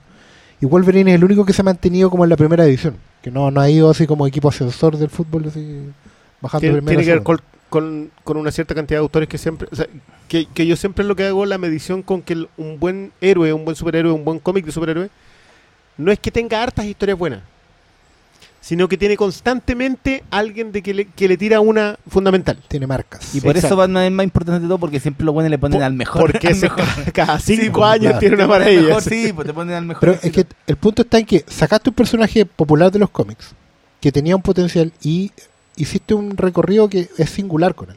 Partiste con una película de mierda, como X-Men. Origins Ah, ya vale. Wolverine, donde respondes a todos los clichés del, sup- del superhéroe.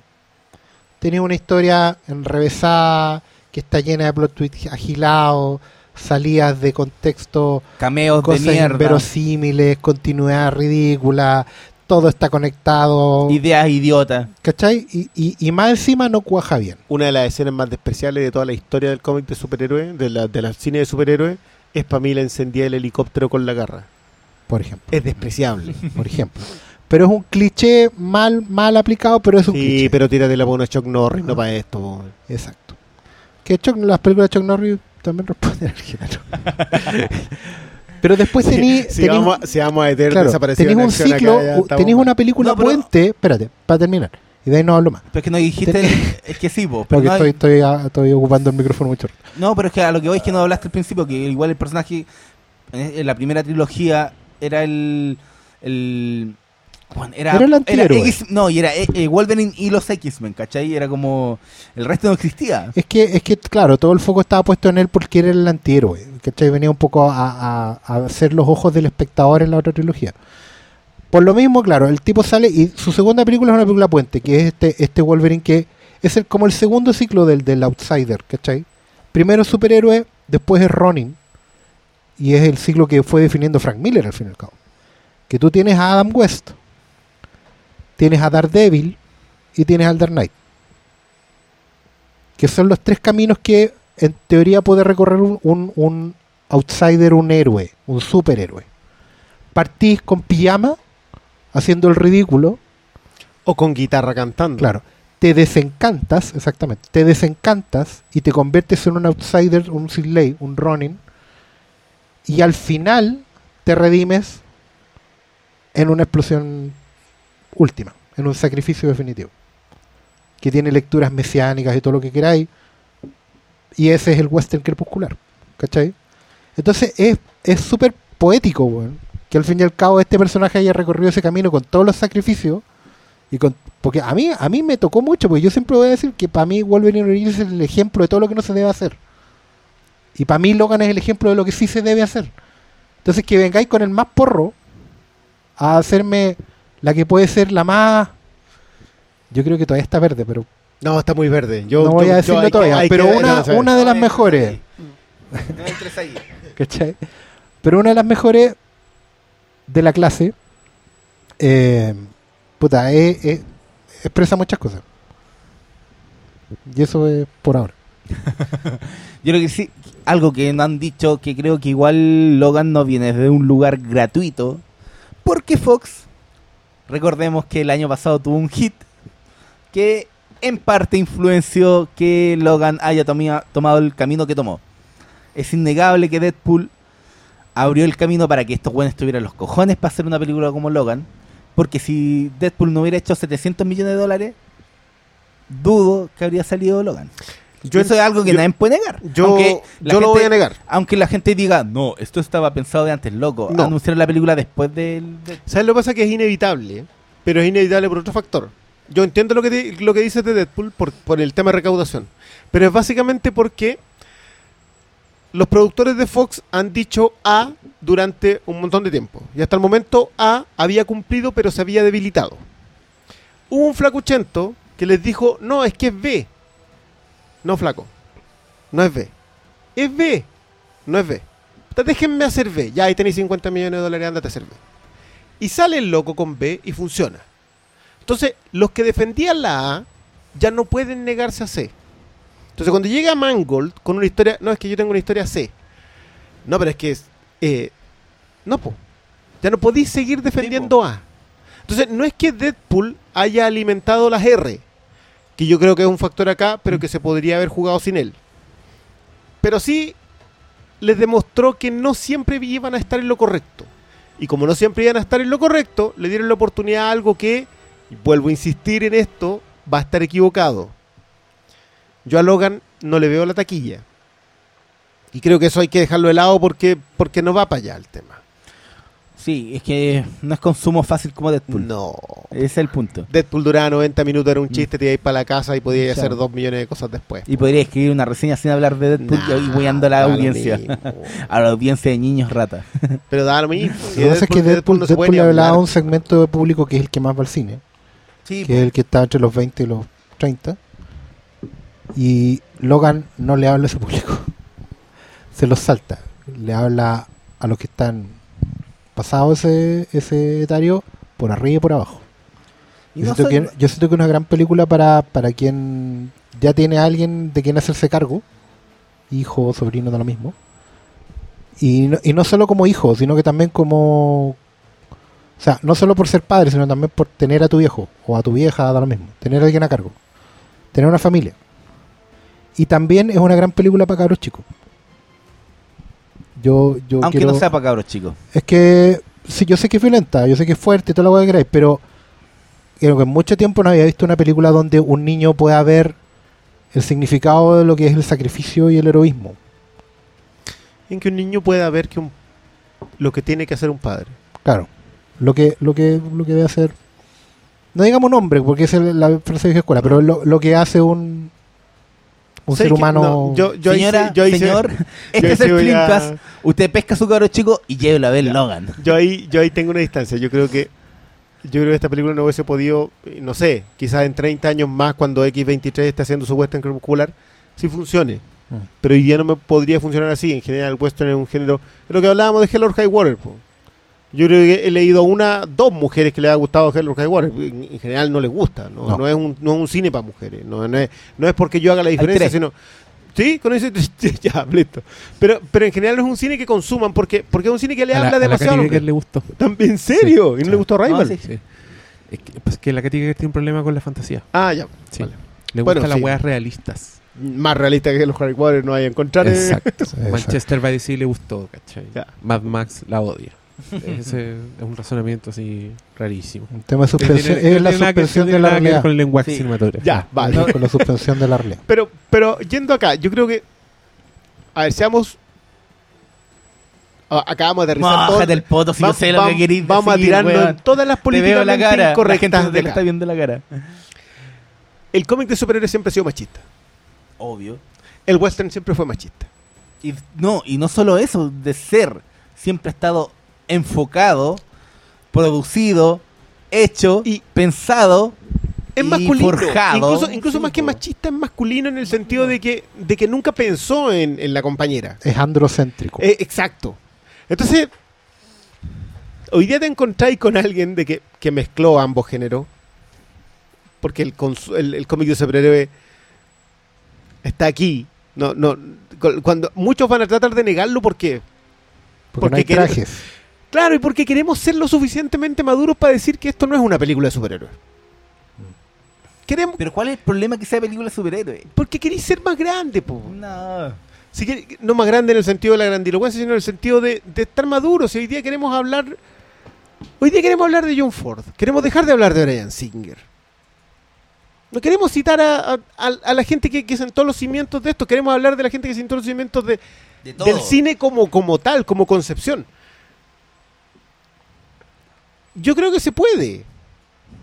O sea, yo creo que si hay algo. Pero se puede cuando también existe un realizador con la suficiente visión para... Ta- Estamos hablando de Mangold. Sí, no, pero para abrazar eh, su influencia de la forma correcta. Porque hay muchas influencias que no son abrazadas de la forma correcta, ¿cachai? Esta es las cosas que le terminamos debiendo a Katie Leopold.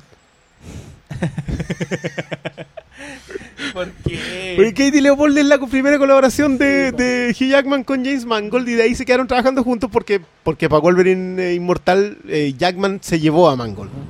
Entonces, de esa película debemos esto. Claro, pero también hay que recordar que Mangolante hizo el remake de 310 a Yuma. Era el y, director. y Mangold hizo esa co- Hizo esa- Wolverine, esa- y entonces esa tampoco- joyita muy poco apreciado que se llama Copland.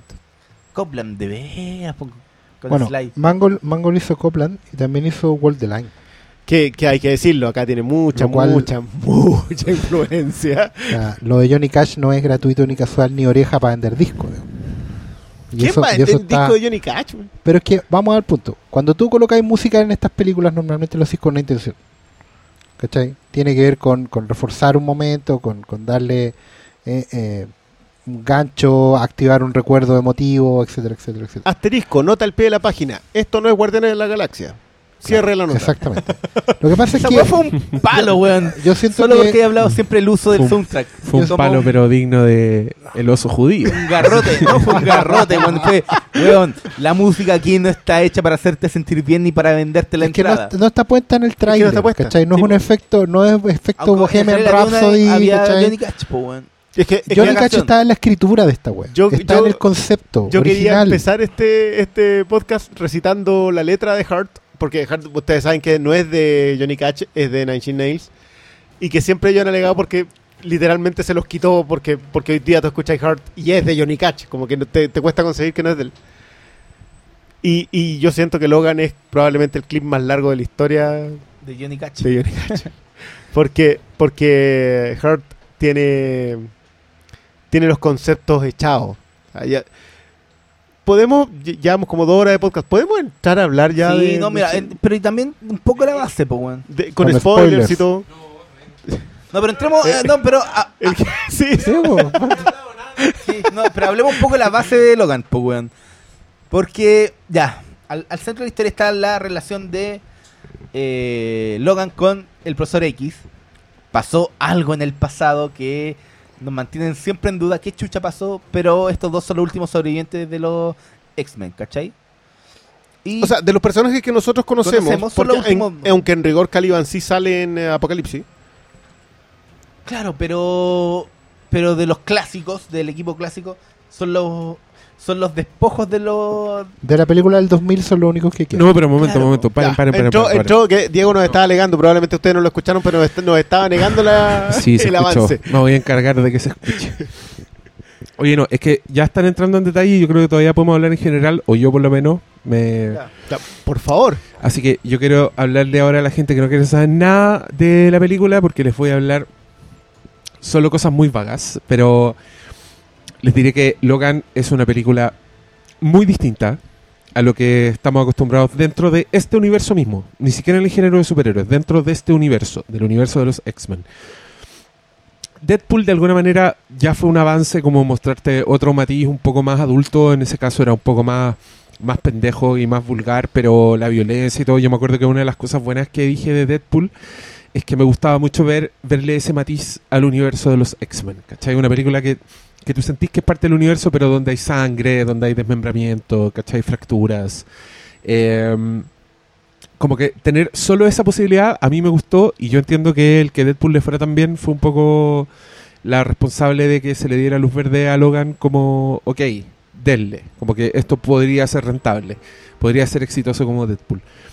Y desde ese sentido, Logan para mí fue un placer. Así, es una película mucho más violenta de lo que ustedes esperan, eh, muy centrada en los personajes, eh, como yo diría como nunca había visto una película de X-Men, como donde, de hecho, una película con súper pocos personajes, como para lo, pa sobrepobladas que suelen estar las películas de X-Men, eh, esta weá se sentía súper contenida, súper súper personal. Y, es, finalmente el revés del, del superhéroe, ¿cachai? Es un poco el, el Dark Knight Returns, que era que te mostraba un Batman viejo. Acá esta weá te muestra un, un Logan viejo, un Logan que viene con el peso de todas las películas anteriores. ¿Cachai? Es un weón que sí vivió las weas que le pasaron, ¿cachai? Sí se acuerda del, de la Estatua de la Libertad, todo, y ahora es un weón, es un weón viejo, un weón que se está muriendo. Y, mm, y de ahí en adelante todo gira un poco en torno a eso, en torno a la muerte, al, al, al degeneramiento en el sentido de, puta, las weas degeneran con el tiempo. Em, la weá es media Children of Men, así en el sentido de que hay un detallito con, con los mutantes en esta película que vamos a re- revelar después, pero que te hace sentir como un pes- pesimismo, como una sensación de extinción, y después al mismo tiempo la sensación de esperanza, de algo nuevo que aparece y que hay que proteger, que es una niñita en esta, en esta película y que de ahí viene esta, toda esta iconografía del, del afiche con la mano gigante y una mano de niñita dándose la loga, ¿cachai? Y, mm, y dentro de eso la weá yo encontré con una historia que se toma su tiempo, lo cual se agradece. Como creo que la primera, bueno, la primera secuencia de acciones es los créditos, pero la siguiente es una weá que se debe demorar sus buenos, no sé, 40 minutos en llegar. Eh, que era la escena que vimos nosotros en el adelanto. Claro, pasa que vimos- pasa sí. súper adelante en la película, como Sí, que vimos como, el como principio. 30 minutos. te presentan, te presentan Sí. a todos los personajes antes de que pase esto, ¿cachai? Pero es que a mí me pasó que justamente eso, lo que tú decís, yo como que sentí que fue la primera media hora y después todo era nuevo. Y todo era un placer. Y, y, y, y todo. Sí. Sí, cierto. Y son- empezaste a descubrir un montón de cuestiones que no, que no sabías antes. O sea, Sí, porque, sí. te, porque te mostraron. lo- Bueno, las cosas que a nosotros nos mostraron eran muy, muy buenas, pero no eran para nada las claves. po. No, po. No, Y, ah, y lo que me gustó también es que me resignificaron esa escena. Sí. O sea, yo tenía miedo que me habían arruinado algo, pero en verdad, cuando llegáis a esa escena con el contexto, es mucho más impactante. Y, oye, y también, paréntesis, es bacán ver el, el proceso. sí. Si, si esa reja culiada no hubiéramos visto que era CGI, ni cagando nos damos cuenta. No, pensé que la chocaron. Esa- se, Sí. ve, se ve perfecta la weá. Eh, el único detalle que quedó de la otra fue la saltada de la X23 sobre la limusina. Que siento que, siento que quedó. Y Todavía algo que un- comentamos que fue la maqueta musical. Sí, sí. y que se nota y que no me gusta. Pero Se nota, es una, es una base bien. Es un. Es una copia de. digámoslo. digamos que no se aleja lo suficiente. Es un plagio. es un plagio.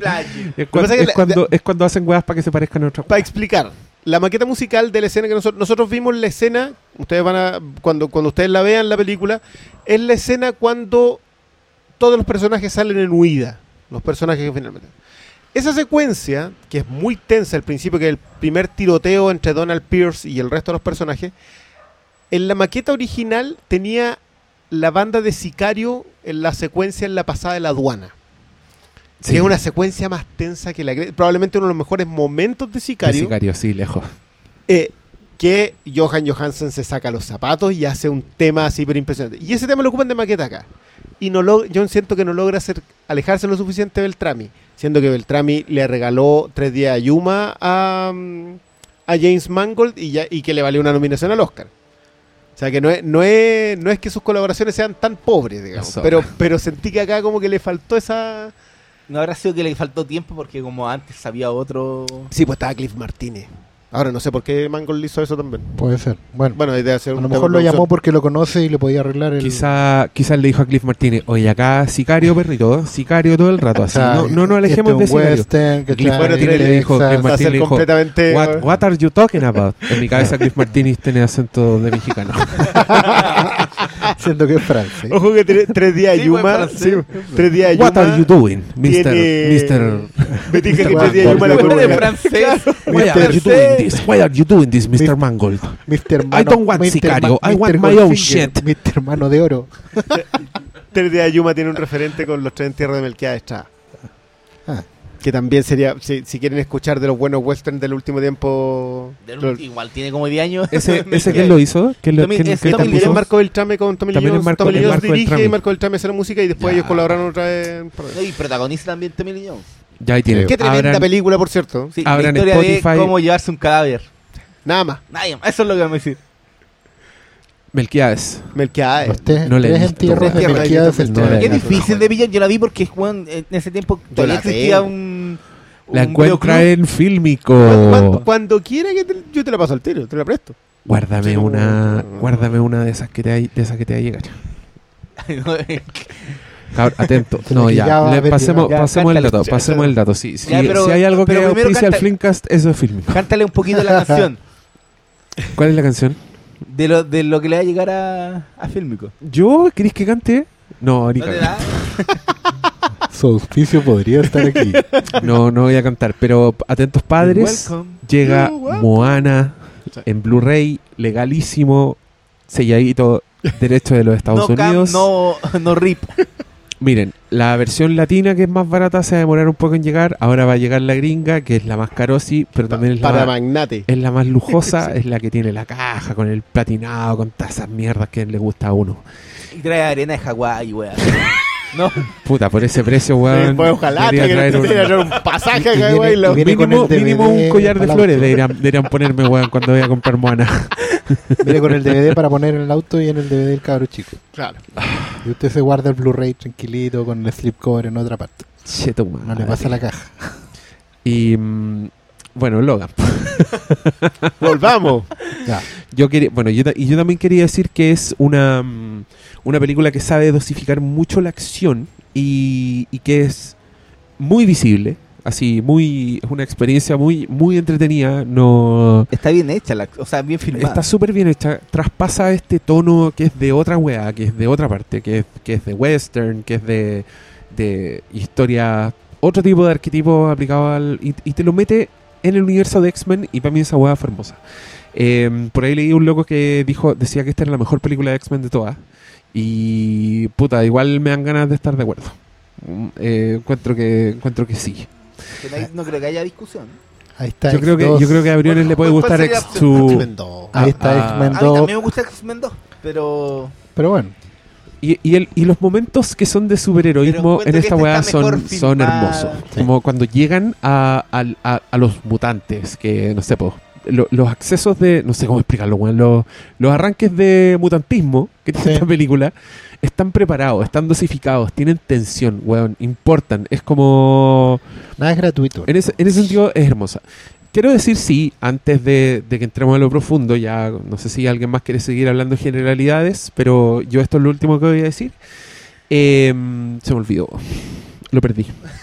Y no te Había- interrumpió nadie. Miré la pantalla, de- vi la duración y lo Había perdí. hablado de mutantismos, de dosificación, El mutantismo, la dosificación, no, no está. las escenas, las secuencias.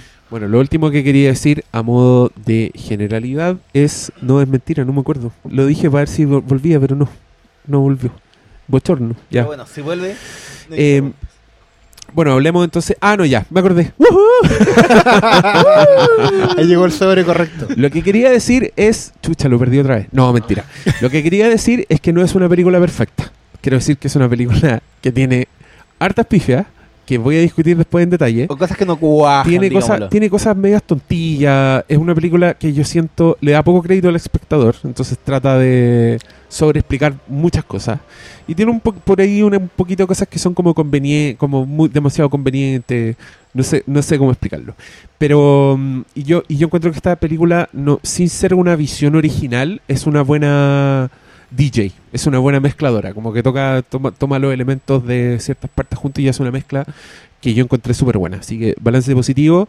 Tengo salvedades menores que hacer. Con eso quiero decir que no, no, yo no pienso que es una obra maestra. Yo no creo que esté a la altura de, de Dark Knight, por ejemplo. Que esa weá para mí sí es como así. ¿cachai? Ni Spider-Man 2. Yo, yo quiero. O sea, primero acotar que eh, me- quiero escuchar las salvedades como la primera entrada al post. O sea, la- a que, que vamos a entrar al, al spoiler. spoiler. Lo primero que quiero escuchar son las salvedades, porque creo que es bueno Ya. discutirlas, es bueno aterrizarlas. Y, y segundo, que yo creo que el problema. Yo sí creo que esto está a la altura de Dark Knight por otra razón. Ya. Porque creo que Dark Knight es una excepción en la otra regla. Ya. Y esta es la culminación De esa excepción. de la regla. Yo creo que X-Men comete los errores cuando se va Singer. Cuando vuelve Singer no vuelve, nunca logra enchufarse. Pero de alguna manera X-Men 1 y X-Men 2 araron el camino para que esto llegase a ocurrir. Esto no puede ocurrir sin que estén las otras. En cambio, Dark Knight es una excepción incluso dentro de la misma trilogía. Incluso dentro de Batman es una excepción. Porque hace un acercamiento del al superhéroe, al héroe, eh, desde otro género. En cambio, esta otra no es que lo haga desde otro género, es que esto es lo que siempre dio ser las X-Men, pero se alejaron por, por razones comerciales, digamos, porque, porque X-Men 3 existió, aunque no debió haber existido en su momento, aunque debió haber tenido otro, otra aproximación. Eso solamente, yo creo que. Yo igual creo que no está a la altura de Dark Knight como película sola, pero sí dentro del género. No sé si, no sé si se entiende la idea. No, no es.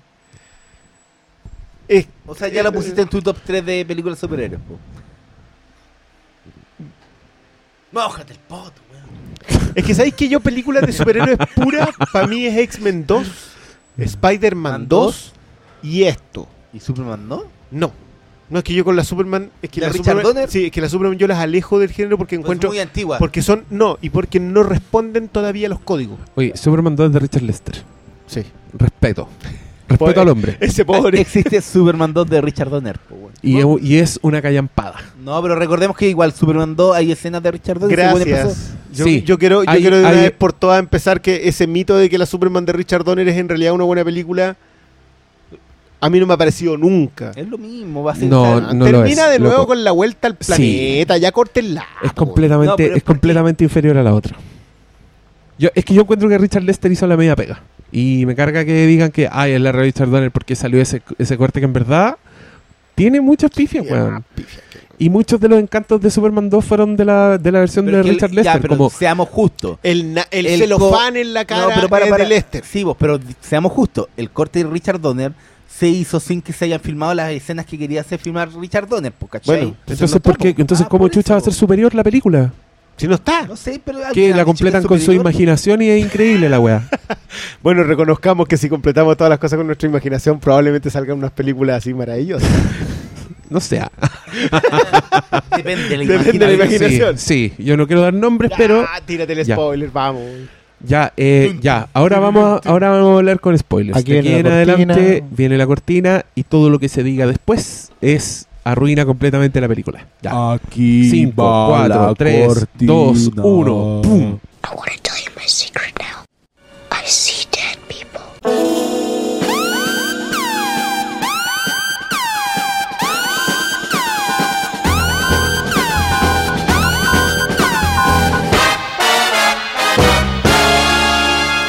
Muere Logan, muere Xavier. Xavier tiene Alzheimer, el weón se está muriendo, tiene la zorra en la cabeza. No hay se escena escapan los cabros chicos, no hay escena post crédito, no Fénix sale. estaba embarazada, tenía una guagua. se metió con Logan. Cíclope se mató por esa wea. ¿No? No, No, el, Ah, profe- ya. el profesor Xavier tuvo un colapso en su cabeza con Alzheimer y se echó a todos los X-Men, probablemente a los ¿Qué es peces gordos. Logan? Ol- Probablemente- originalmente se lo echaba a Wolverine. Wolverine Sí, se volvía loco y se lo echaba a todos. No, lo y acá se- engañaban. lo engañaban y se Lo echaba a él. Y acá le hicieron una vuelta de tuerca de manera que si tú pensáis que esto era Olman Logan, te mandaron las todas las garras, te las mandaron a guardar. No, no, eh, yo esa cuestión la encontré No, maravillosa. sí, en Old Man Logan, eh, Misterio. Claro. ¿Misterio o no? el enemigo, el enemigo. Spider-Man ha creado una ilusión.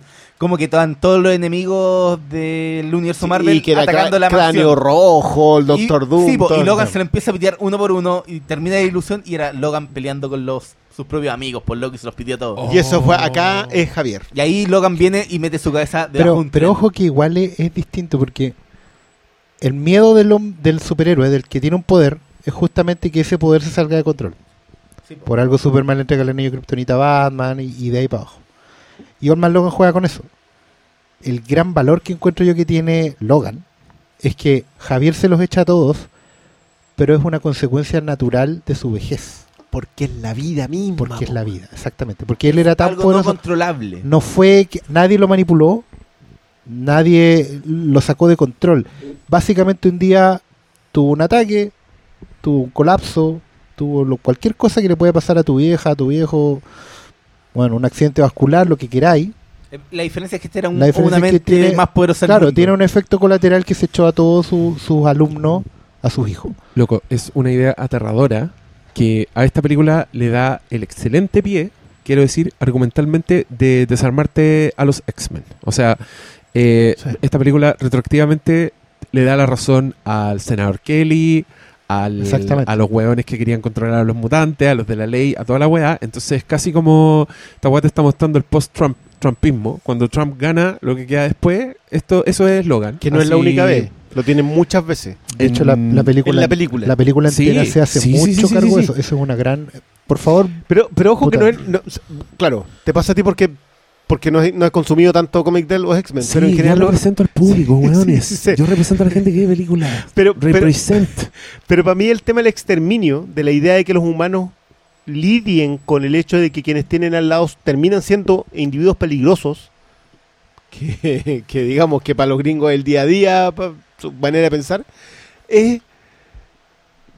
Acá está. No es que solo se hagan cargo, es que está muy bien graficado. Si una, cor- si una corporación entiende de que hay un cierto grupo de individuos que va a terminar siendo un peligro para ellos, no desarrolla un concepto a corto plazo. Los gobiernos desarrollan conceptos a corto plazo. Striker desarrolla un- una fuerza de ataque. Las corporaciones hacen algo a largo plazo y eliminan los mutantes.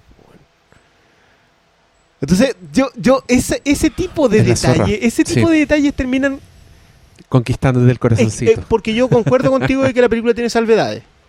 Sí. Hay cosas que son demasiado obvias, demasiado evidentes y demasiado cargantes con su evidencia. Sí. Y ante lo cual yo creo que hay que retroceder un poco más porque como esta película bebe de otras vertientes, como Mangold bebe de otras, de otras ideas, su película no está construida en el plot twist, no está construida en esconderte las tramas, no está construida en el subtexto, que sí los tiene y a montones, pero yo creo que son más grandes que la misma historia que él estaba construyendo. Como que él arma una historia, se trata de basar en un par de detalles, trata de construir ese mismo concepto. Y él se va a otras vertientes, pero no sé si pretende contarte historias tan chicas como la que te cuenta. Lo que yo hoy día posteaba a propósito del- de la relectura de Dando a los pobres y los cansados, que es la, la, la inscripción en la Estatua de la Libertad, y que, y que sí lo maneja Singer a propósito de que los mutantes son los más marginados que hay. Y que por eso Lechner era, que Magneto es un judío, son los inmigrantes. los inmigrantes. inmigrantes y por eso la primera la secuencia, nación. claro, la primera secuencia en los X-Men tiene que ver con la Estatua de la Libertad. Ahí está el clímax de todo. Y acá Estados Unidos ya no es la tierra de la, la tierra prometida. Mm. Entonces tenéis que cruzar Estados Unidos, irte de México y cruzar a Canadá. Porque el Edén ya no está en Estados Unidos. Entonces, Palo, palo yo. eso- esos detalles que yo, yo no sé si Mangold los construye, Que creo De que hecho, sí, pero, pero no sé si darle tanto el mérito. Yo creo que eh. se va encontrando con ellos y, y su mérito es dejarlos fluir. Porque al final no hay que olvidarse que el, en el western el, el- el oeste es conquistado por pioneros. Y los pioneros son profundamente religiosos. De hecho, la mística de los pioneros que se fueron al oeste en Estados Unidos tenía que ver con imitar el éxodo del pueblo judío por el desierto. Y esa era su fuerza de resistencia. Hoy en día, sin, sin pasarte por la cara ningún discurso religioso, la historia es la misma. Es el éxodo del pueblo elegido, que son los que quedan, a la tierra prometida. Canaán, o sea, perdón, Canadá. Canadá, Canadá, claro. Edén, como se llama el refugio, ¿cachai? Y Logan, como hijo pródigo de la generación anterior, es Moisés Y como hijo pródigo de Canadá. ah, también. ¿O que no? tiene que ver, porque es su tierra, ¿cachai? Y como Moisés conduce al pueblo elegido hasta la tierra prometida, pero no entra en ella por sus pecados. Moisés solo contempló la tierra prometida, pero no entró en ella, Dios se lo prohibió. Y Moisés murió antes de entrar. De eso se trata. Esa es otra lectura que tiene esta weá, porque no es la única, ¿cachai? No es para nada la única. Yo creo que se hace cargo de, esa misma, de ese mismo concepto el mismo Mangold cuando tira, te, te tira Chain. Absolutamente. O sea, Hay, hay que- que hablar hay de Shane, hay, que explicar hablar- qué hay- cresta es Shane. no, que la vean. Pero explica de dónde No, viene, pues, no, si no, si no. Chain es un western. Vende la po- el, we- el weón que vende películas, literalmente, el que no, Pero no- tú- no quiere vender la película en el podcast. Perdona, ¿tú de verdad creéis que Chain se la podéis vender a alguien? Sí, yo creo que porque sí. Chain a mí me Y la para eso dejaron... estamos. No, Tenemos que transmitir esa pasión para que la gente se interese. a no podéis dejárselas así. me la deben haber floja. dejado de pedir el 2010. ¿Por qué me la dejaron de pedir el 2010? Porque la Porque generación no la que la vio porque te se negáis- murió. Porque te negáis a, a venderla y decís No. como, bueno, ¿para qué vamos a hablar de Shane? Chao. ¿Para qué la vamos a traer Weón, acá? Yo- Hablemos mira, de hay dos películas que a mí no me han pedido nunca más. Son Hainun y Shane. Dos, dos para mí que son pilares. Shane menos, pero Hainun es un fundamental. Pero no te las piden porque Yo la la, pido, po. la generación que, ¿Dónde que las pedía se murió. Pero como no la van a ver, la Muéstrasela tenemos a la que nueva generación, Ya, pues, weón. Eso sí. Pero diles que vieron el jinete pálido, que con el jinete pálido les basta. No cachan al jinete pálido, weón. Entonces, ¿cómo queréis venderle la otra si no cachan el remake Explica- oficial? Explícale Old, la base. old man yells at That's- cloud. Sí, pues. Ya, pues explica. Véndele, Chain. La base. ¿De qué se trata Chain? Chain es la historia de un... eh, De No un weón alca- que no- dice peregrino. no, no, hay- no, no no le alcanza ni siquiera a Villorrio. Digamos que es una comunidad que tiene problemas con unos eh, maleantes. No le alcanza ni para Villorrio. No le alcanza conche tu pa' madre. Villorrio. Ya. Es una comunidad que termina enfrentada a unos maleantes, forajidos, y que llega un personaje cuya estoy absolutamente seguro que esa vestimenta no le hubiese servido a nadie en el oeste, No. eh, y que empieza a librarlos de ellos. Es en rigor el, el western más básico que hay, en que el bueno Es muy bueno. es muy bueno y elimina a los malos porque es más bacán que los malos. La gran gracia de Shane es que es un personaje que viene expiando algo que tú nunca sabes. Nunca te dice por qué está expiando los pecados que está expiando. No es bueno. No No, es bueno. fue bueno. No fue bueno. De- está muy relacionado con Unforgiven en algún sentido, en, el en- en la idea de que este no es un tipo... No sabes qué es lo que es. Y la gran gracia en, en Chain es que nunca lo sabes. El tipo es bueno, inspira a este niño y se va.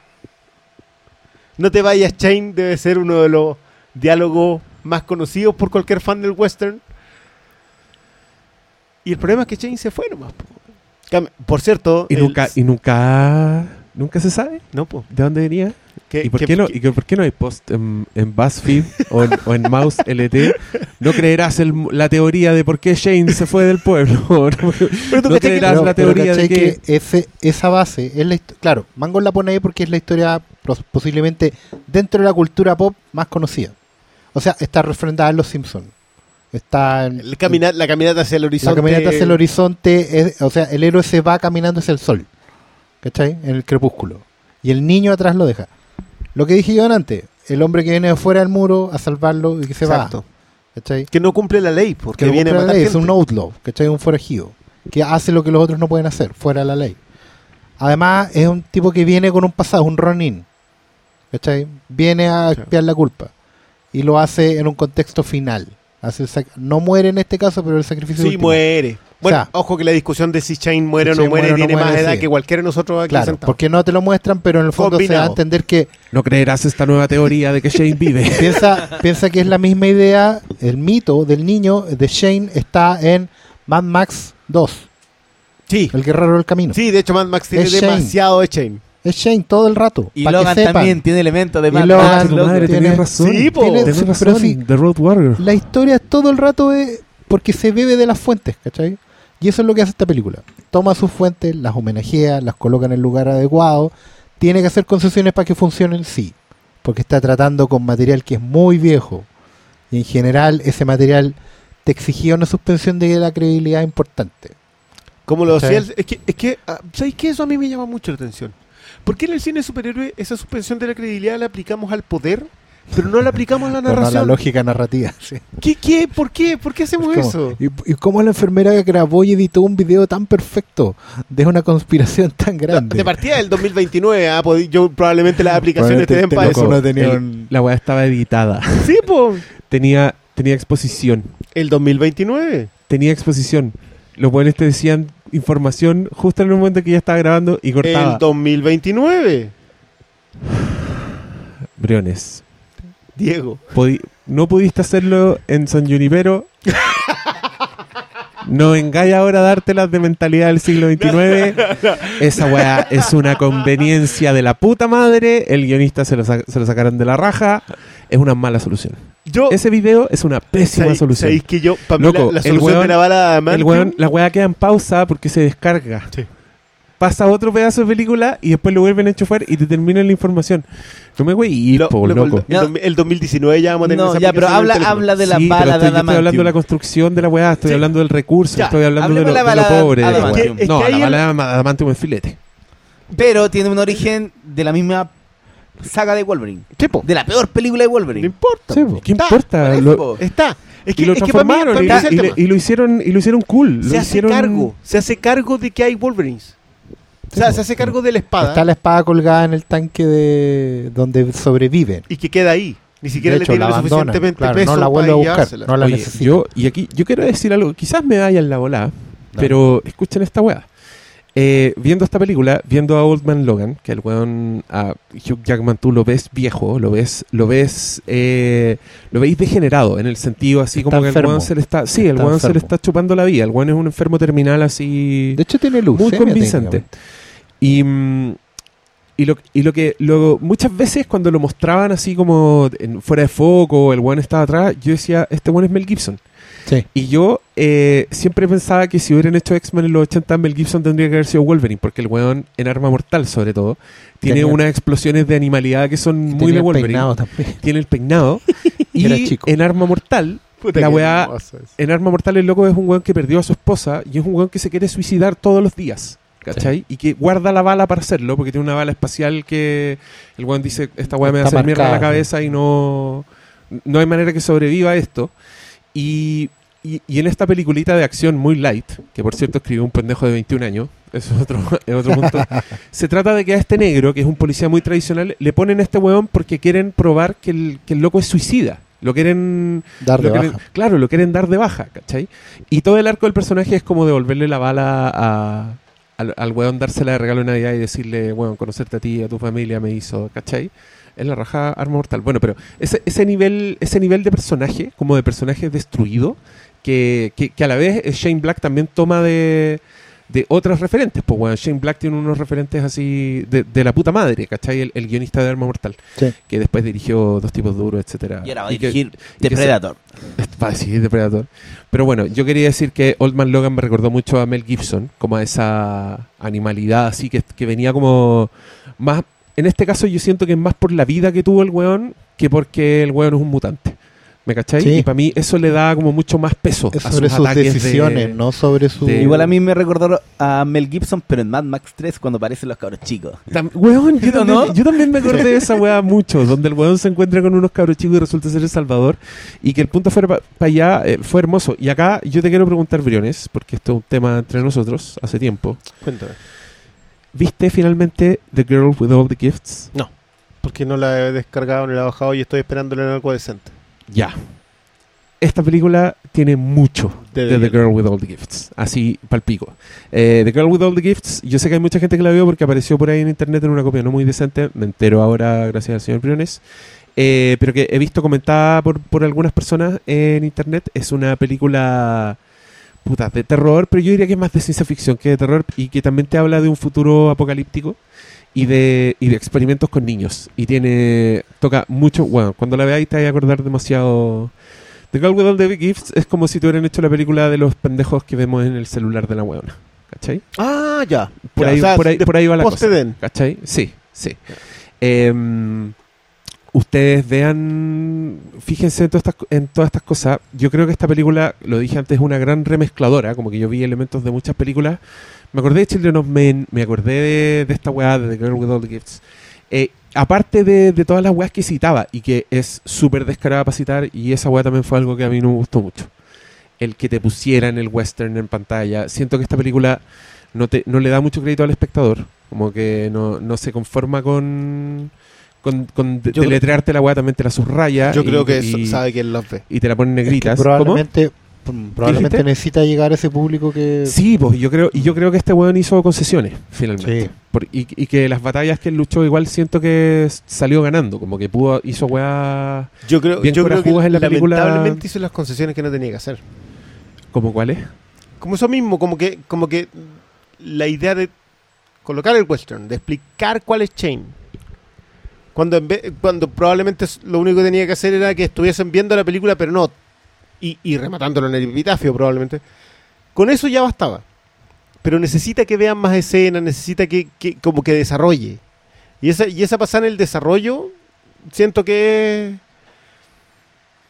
Que Sí, es una po. concesión. De hecho, de hecho, el video que explica el, el- el experimento, a la larga tú lo puedes cortar porque no es relevante para la historia. O sea, te basta con saber que hay más que arrancaron y que Laura es uno de ellos. No necesitas ir, ir al detalle en el marco completo de la No, historia. No, no. Obviamente está puesto ahí para sí impactar. Tiene, sí tiene un subtexto que me, que me parece que tenemos que llegar después, pero, pero creo Claro. que no es necesario. Claro, pero porque al final tú puedes cortar ese video.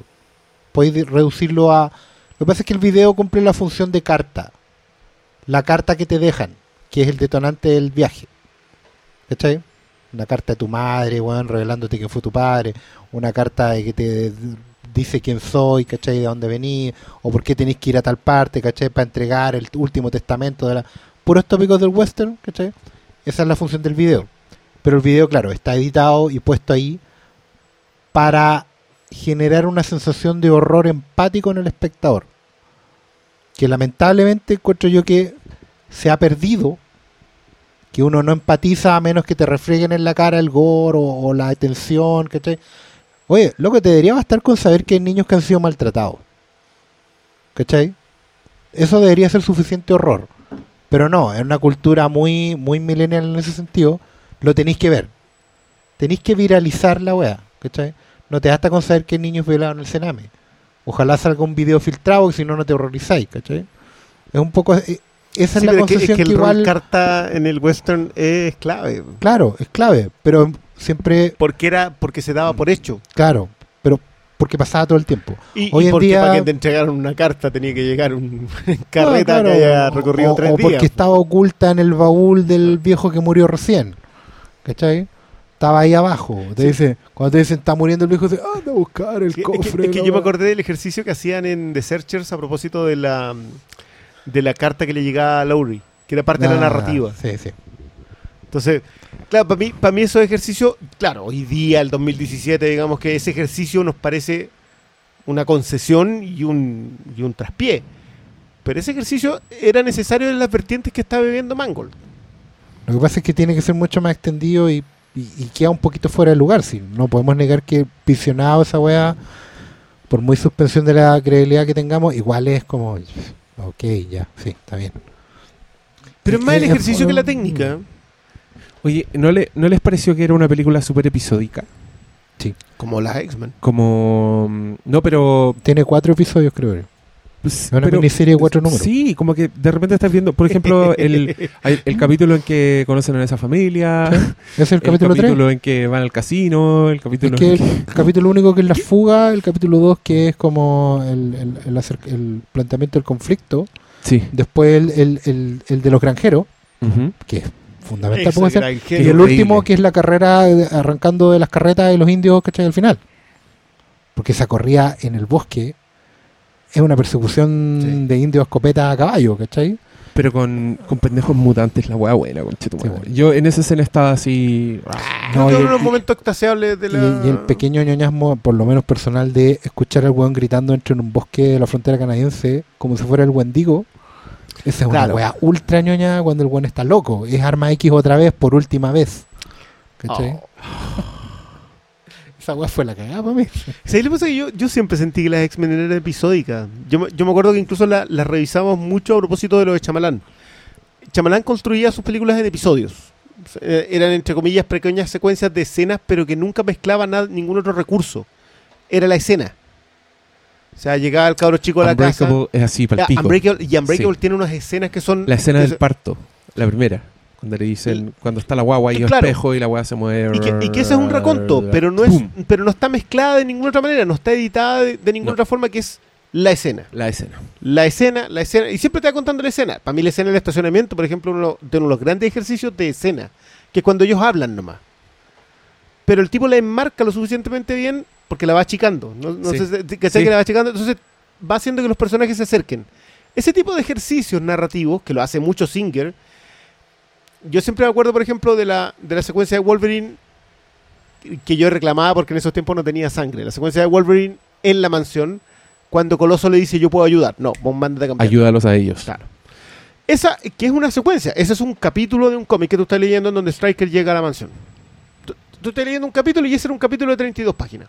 Sí. Se terminó y vaya al otro capítulo. La secuencia con, con eh, Magneto en el bosque es otro capítulo. La todo es capítulo. Singer supo hacer eso muy bien. Yo veo sí o sí X-Men 2 esta semana, porque necesito, digamos, hacerle el contrapeso. Ya. Pero, pero yo creo que X-Men 2 abarca más temas. Es que es un grupo. Claro. Es un grupo. Es la Yo- gracia también. Yo cuando- encuentro que abarca demasiados temas. X-Men 2. Yo, sí, yo soy de los que cree que X-Men 2 está sobrepoblada. Yo creo que el clímax de X-Men 2 tiene serios problemas de ritmo. En el clímax de X-Men 2 yo ya no quiero más guerra, pero también quiero decir que eso me pasa también con The Dark Knight. También creo que la Sí, está sobrepoblada. yo, yo y que- creo que, el, Dark Knight falla por otro lado. ¿cachai? Falla por, por Em, construcción y no por... Y en este Sí, caso encontré que está está súper preciso, pero es Mm. porque fue más humilde nomás, ¿cachai? Porque es que dijo, ¿sabes qué? No, una miniserie. no te voy a contar 700 historias, te voy a contar Porque no es la queda- última historia. Es la última que- historia. es que para mí ese, ese es el tema. Sí, no quedan sí. más historias. Por eso, por eso es tan meta lo del, lo del cómic. Que todos lo, todos en el tráiler lo celebraban así como, oh, qué buena sale un cómic de... Uh, loco. Pero era súper importante. Era tan trascendente, hay, tanto hay tanta lectura en eso que, que- que- que está contenida en el cómic, porque porque la esperanza está en las historias. Sí. La esperanza no, la esperanza no está en los que estamos viviendo. La esperanza está en los niños que sueñan. Yo para mí la, la secuencia cuando cuando afeitan a Logan es un yo loco, te juro que hoy día en la tarde yo la analizaba y decía, esa es una de las mejores secuencias de la percepción que un niño tiene de un héroe que yo he visto en años. Sí, po. O sea, ellos creen que Wolverine existe O sea que es Wolverine. po. Que Logan es creen que Wolverine. Y que ese Wolverine está determinado por un look específico. Sí. O sea, el otro guarda una figura Sí, po, el niñito que tenía- no la deja en la tumba, No, sí, que sí. se la lleva porque es su tesoro. Y lo afeitan y lo dejan como Wolverine porque los únicos que pueden creer en los héroes Son los niños. son los niños. Porque los adultos están demasiado viejos para creer en eso, solamente viven la vida y los viejos viejos están muertos. Sí. Ya no pueden seguir llevando otra vida. Entonces, yo veía esa escena y decía, qué buena, y me reí, pero después de que después de que termina y después de la secuencia en la carrera en el en el, en el el bosque, dejé de dejé de entenderlo como lo que lo estaba entendiendo. Mm. Hay, hay toda una idea de que los nuevos niños no son mutantes. No, po. de hecho son todos son clones. experimentos, claro. No, Y están alimentados por eso. Claro, después entendís cuando te habla la- la- el, el- el- el doctor que en realidad sí lo son. Ellos habían detenido las mutaciones a través del todo el sistema de los cultivos, transgénicos, la- lo que había, lo que estaban haciendo las corporaciones. Pero los habían detenido ellos, había sido un, había sido un trabajo claro de exterminio a través de eugenesia química, digamos. Selección. Claro, Sí, pues sí, es básicamente suprimir el gen mutante y... a través de, a través de lo- entonces habían, habían trabajado el exterminio. Pero los mutantes seguían existiendo, estaban subyacentes y ellos lo estaban creando como armas, porque eh, era lo que le interesaba a la corporación, digamos. Pero Claro. yo no sé si se topa con esos subtextos, Mangold. Sí, uno, No uno si debería estaba pensar si están antes. brotando solos y yo tengo esa, esa impresión de que las cosas van brotando y que el mérito es justamente no haberlas frenado. Claro, no le hace el dejar, quite. Dejar que la historia crezca por sí sola. Yo creo que en ese sentido también Diego tiene razón y le ayuda a que sea solo un personaje. ¿Cachai? Eso es mucho más difícil y lo hemos reclamado muchas veces en, estas películas grupales donde se llena tanto. A mí me pasó con Civil War. ¿No ¿Se acuerdan en los programas? Yo siempre dije que yo esperaba que Civil War fuera la historia de dos hombres. De Bucky y el Capitán. Y eventualmente, claro, hay pinceladas, hay momentos, pero en una película de horas y media donde tenéis 10 personajes, donde cada uno necesita un lucimiento de 15 a 20 minutos, ¿cachai? No tenía espacio para desarrollar eso. Yo no sé si tuvo, a ti te habían mostrado una escena de conversación. En la... Yo no sé si fue en la escena de los granjeros o fue otra. Esa, la de los En granjeros. los granjeros. Eran estos buenos hablando, era Charles Xavier recordando su escuela, hablando de él como alumno y la niñita comiendo como animal. Que fue como, ah, la weá tierna, ¿cachai? Como, y al mismo tiempo desconcertante, como chucha. Da, ¿por qué? ¿Por qué este weón, en- por qué están aquí, cachai? Claro, ¿quiénes son estos otros? Claro. Exacto, ¿y por qué, por qué están tan cagados, onda? ¿Por qué ya no existe la escuela, cachai? claro. Pero qué raro que mostraran esa escena, ¿no encuentran ustedes? Yo todavía Sí. no entiendo por qué mostraron esa escena a un pack que era como Movistar Arena de gente. Una escena de Logan, pum, y ponen esa escena. Yo creo que querían justamente ver el tema de, ay, que esta película es muy lenta al medio. Querían ver a lo mejor cómo eran reaccionados en general. O Yo creo que, que deben haber estado tan preocupados de la, de la plana ejecutiva. Yo creo que todavía. Yo, o sea, sí, van a estar preocupados hasta el otro fin de semana. O sea, ¿Y tú porque este y tú puede ser crees la que van a- quedar decepcionados? Sí. ¿Tú crees que le va a ir mal a Es que, Logan? es que yo, te- yo lo dije, se lo comenté antes. Yo para mí esta va a ser la Godzilla. Va a ser una película que, que vamos a aplaudir en una capa. Y que independiente, yo sé que ustedes le tienen puesta la fe a Hugh Jackman. Porque, porque el tipo ha vendido bien hasta el momento. Pero, pero no, esta es una película que yo no sé si la, el, el- el público en general, el que está menos dispuesto a la concesión, a, la- a la no concesión, porque acá hay concesiones que, que lo parecen importantes, pero en realidad cuando tú estás haciendo la otra revisión, pero no son concesiones importantes al momento del, del consumo. Y yo no sé si esa gente la recomienda a alguien más o se la repita. Y Ya, eso me yo quiero preocupa. hablar aquí. Ya. Precisamente, eh, hoy día mientras estábamos grabando podcast había una función. Si esta weá me hubiera volado la raja, o sea, la mente, yo no estaría acá, estaría repitiéndome la película. A mí me gustó Logan, pero no me voló la mente y no tenía ganas de repetírmela. Me encantó su escena de acción, me reí mucho con, on- o sea, no reí, me gocé la onda, guajaja, la weá de la zorra, cómo volaban las, las manos, las cabezas, los dedos. Pero hubo un, un- hay un tema de relaciones de personajes que a mí no me vendieron. Es al- algo súper menor que es con la forma en que se comporta Charles Javier. Entiendo cómo que un tipo que ya está cagado, que el, el loco tiene problemas mentales, tiene bla bla bla, pero sus diálogos no, para mí no eran Charles Javier, ¿cachai? Pero en- tiene Alzheimer. No, lo entiendo, pero sus diálogos al relacionarse, Esclerosis múltiple. Pero ya, pero sus diálogos para mí no eran No tiene Alzheimer, no. tiene una enfermedad degenerativa neurológica. Entonces- pero no lo dejan claro en la película. Sí, de hecho la- dan las dos alternativas, pero él no se ha Sí. olvidado de nada. Como que no. No, pues, las no, de hecho, dice- le inhiben los recuerdos, pero no se ha olvidado de temas específicos. No, pues si el weón le dice, "Ah, eh, siempre, nunca te olvido, pero a veces no te reconozco. Claro. A Logan. Sí, dice. no, no, pero siempre te reconozco. Yo creo que el matiz que están sacando para decir que no es Alzheimer es, Es que es que es muy es sacado que de la manga, weón. Una de las dos cosas no le permite el control de.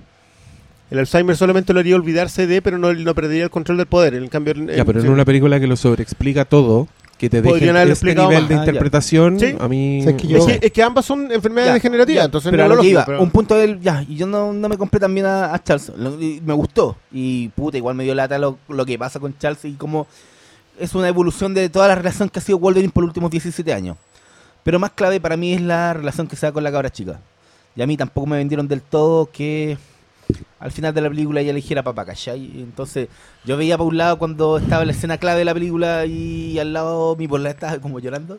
Y veía para el otro lado puta más gente y yo veía la película y dije, bueno, yo también he pasado 17, me he repetido todas estas películas y no estoy sintiendo la conexión que está sintiendo la gente, ¿cachai? Entonces, me gustó la película, pero narrativamente también hay cosas que para mí no me engancharon. Aún no me explico por qué no me engancharon. No sé si será el arrastre que venían de películas anteriores. De. O que yo realmente ya no estaba muy interesado en ver a Wolverine. Porque ya, weón, ¿para qué? A. A no ser a que simplemente narrativamente no enganché con la película. weón. Yo a veces uno no le, le pasa esas cosas, ¿cachai? Entonces, Yo ¿Qué? no, yo no sé de qué está hablando, malo. Yo sí, ¿Sí? sí. ¿Cachai? Entonces cuando algo cuando algo tan clave como la relación de los personajes no me funciona, obvio que por mucha buena acción que tenga, por mucha eh, bien contado en términos generales este, no puedo decir que sea como la última chupada del mate, ¿cachai? Entonces, por eso yo en este momento la disfruté, ¿cachai? Pero no sé si estoy como onda dispuesta a escuchar onda o es una de las mejores películas de superhéroes de los últimos años, ¿cachai? Para mí no, pues. Yo he escuchado atentamente todos sus diálogos y sus sublecturas de cosas que. Sí, de. Claro, pues si consumí mucho western, obvio le voy a leer, dar esa lectura. Eso es lo que yo sí sabía que estaba escuchando. ¿Cachai? Ya. de ¿Cachai? O sea, Malo acaba de definir el mayor problema que yo tengo con esta película. El único probablemente. Y, Y es que ahora- western. Claro, pero es una película que no le habla al eh, consumidor de espagueti. No, pues el clásico. Esta película no le habla al que eh, se tragó el subproducto cool. Esta película le habla al que, y es un error tremendo, al que fue a la base. Y ese consumidor eh, o está muerto o este cine no le interesa. Y yo, yo jamás voy a culpar a Tarantino por haber eh, homenajeado tanto el espagueti porque creo que eh, Tarantino sí sacó una muy buena narrativa a propósito de eso. Pero el problema de haber hecho cool el western es que se perdió su base narrativa. La base narrativa del western no es amable, no es bacán, no es la raja. La base narrativa del western no es vistoso. La base narrativa del western es dura. Es de gente miserable, pobre, sacrificada, errada, que creía que andar matando a un Con indio, carencia, claro. Que creía que andar matando a los indígenas era algo valioso. Necesario. Todas esas cosas, todos esos errores con los que crecieron, vivieron y terminaron, yo, yo creo, considero fundamental ver eh, Otoño Cheyenne de Ford. Porque Ford mismo hace una revisión de, de su propio cine con Otoño Cheyenne. No es el mismo John Wayne el de The Searchers que el de eh, El hombre que mató a Liberty Balance. Y claramente no es el mismo que de La Diligencia. Son héroes distintos, en momentos distintos, con perspectivas distintas. Entonces, cuando tú tienes ese referente de western y te ves enfrentado al consumidor del espagueti, que es el que cuando tú le habláis de western, para ellos el bueno, el malo y el feo, Y considero que esto tiene mucho de espagueti, ¿cachai? no, No, pero en términos de acción sí. no. Como que no, si No. esta wea, weón, toda la acción está pensada para, Pero- la masa. Pero ¿de qué me estás hablando de acción? Del espagueti western no tiene acción. La acción está que, en que en que el tipo va y se sienta y dispara 18 tiros con no, una sola pero pistola. el, weón. el- el- el- el espagueti entendido por la sangre y la wea, ¿cachai? De partida el espagueti nunca tuvo no, sangre. pero más vistoso que el...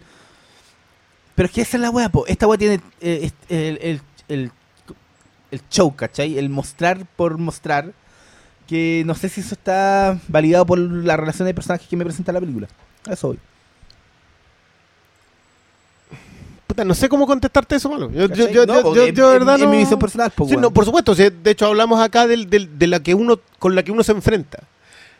Yo te creo Y yo te completamente. estoy diciendo que toda esta weá de la relación de Wolverine con la. Para mí va, viene con todo el baje que yo tengo con, con este Wolverine, ¿cachai? Y con este Javier.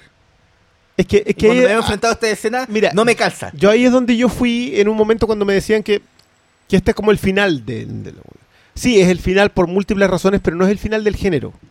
El western crepuscular no duró un año, no duró una película. El western crepuscular se extiende desde desde Michael Winner a, a- a finales de los 60 hasta hasta Deadwood, De hecho, el western. Unforgiven.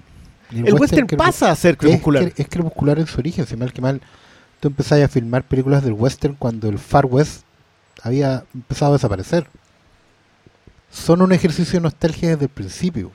Claro, la- la- el, el Todo- hecho de que John Ford tuviera la asesoría de Wyatt Earp para... eh, claro, po, Buffalo eh, Bill. los shows de claro. Buffalo Bill era una nostalgia de un tiempo que fue. De una que ya pasó. ¿Cómo se llama la de... La de John Ford sobre lo que hay corral?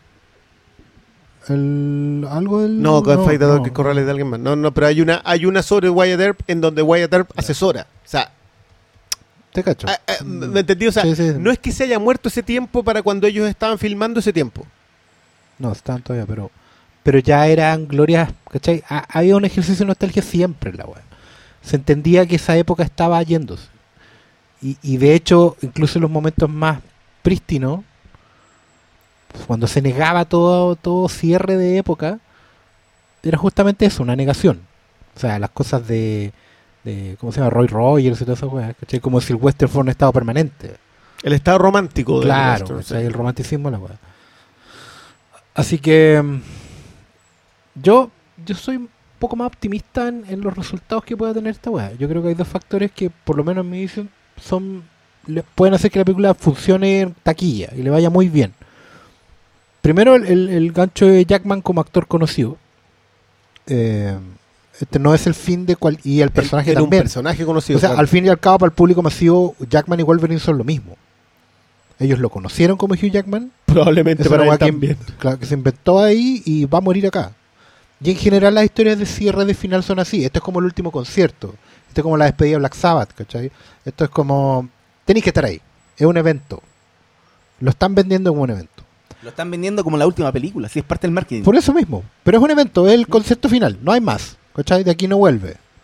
Es el último concierto, tenéis que estar ahí. Y normalmente esas guas venden.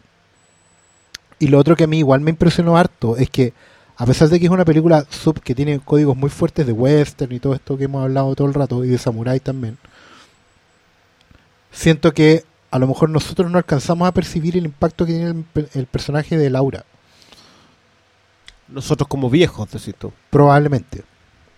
Siento que me di cuenta en la función en la que estuve que había mucho impacto en torno a ella. Ella es muy tierna como personaje, como niña. Hay momentos en que se ve como una vieja chica y otros momentos en que se ve como muy, muy, muy apachurrable. Eh, los momentos de humor en el fondo son de ella, son, son el alivio. Ella es un poco la luz en muchos sentidos en esta weá. Es la esperanza al fin y al cabo Sí. Muy mínima, pero es la que. Por lo tanto, yo siento que puede haber un- un- una gran parte del público que no conecta con Wolverine necesariamente al nivel que conectamos nosotros los más ñoños, los más viejos, ni con En- Javier, En, esta narrativa. claro, y que va a ir por ese carril, por el de ella. De hecho, me parece que está muy bien construido el hecho de que el personaje se vaya abriendo muy de a poco y que nunca estemos en sus zapatos. Ella no habla desde un principio. Eh, no está el foco puesto en sus ojos, no, no, no vemos las cosas que a ella le pasan. Siempre está fuera de ella. Y eso va girando lentamente hasta el punto de encuentro, que es cuando Wolverine le tiene que pasar el testigo. Yo siento que la escena de, de papá sí funciona. Yo también. Yo siento que la despedida sí funciona Sí, porque ellos han hecho un viaje que probablemente desde el punto de vista de Wolverine no es tan significativo porque es muy terminal. Él no tiene otra opción. ¿Cachai? Al fin y al cabo. Entregar la plata y no, no cobrar, digamos, es parte de, de los clichés. No, pero él no, ya no, va en un curso de colisión desde el momento en que ya Javier murió. Así que así es como se siente. Así es como se siente, claro. Eso es un, un cambio muy, muy del final. y- Y viene, pero viene construido desde atrás.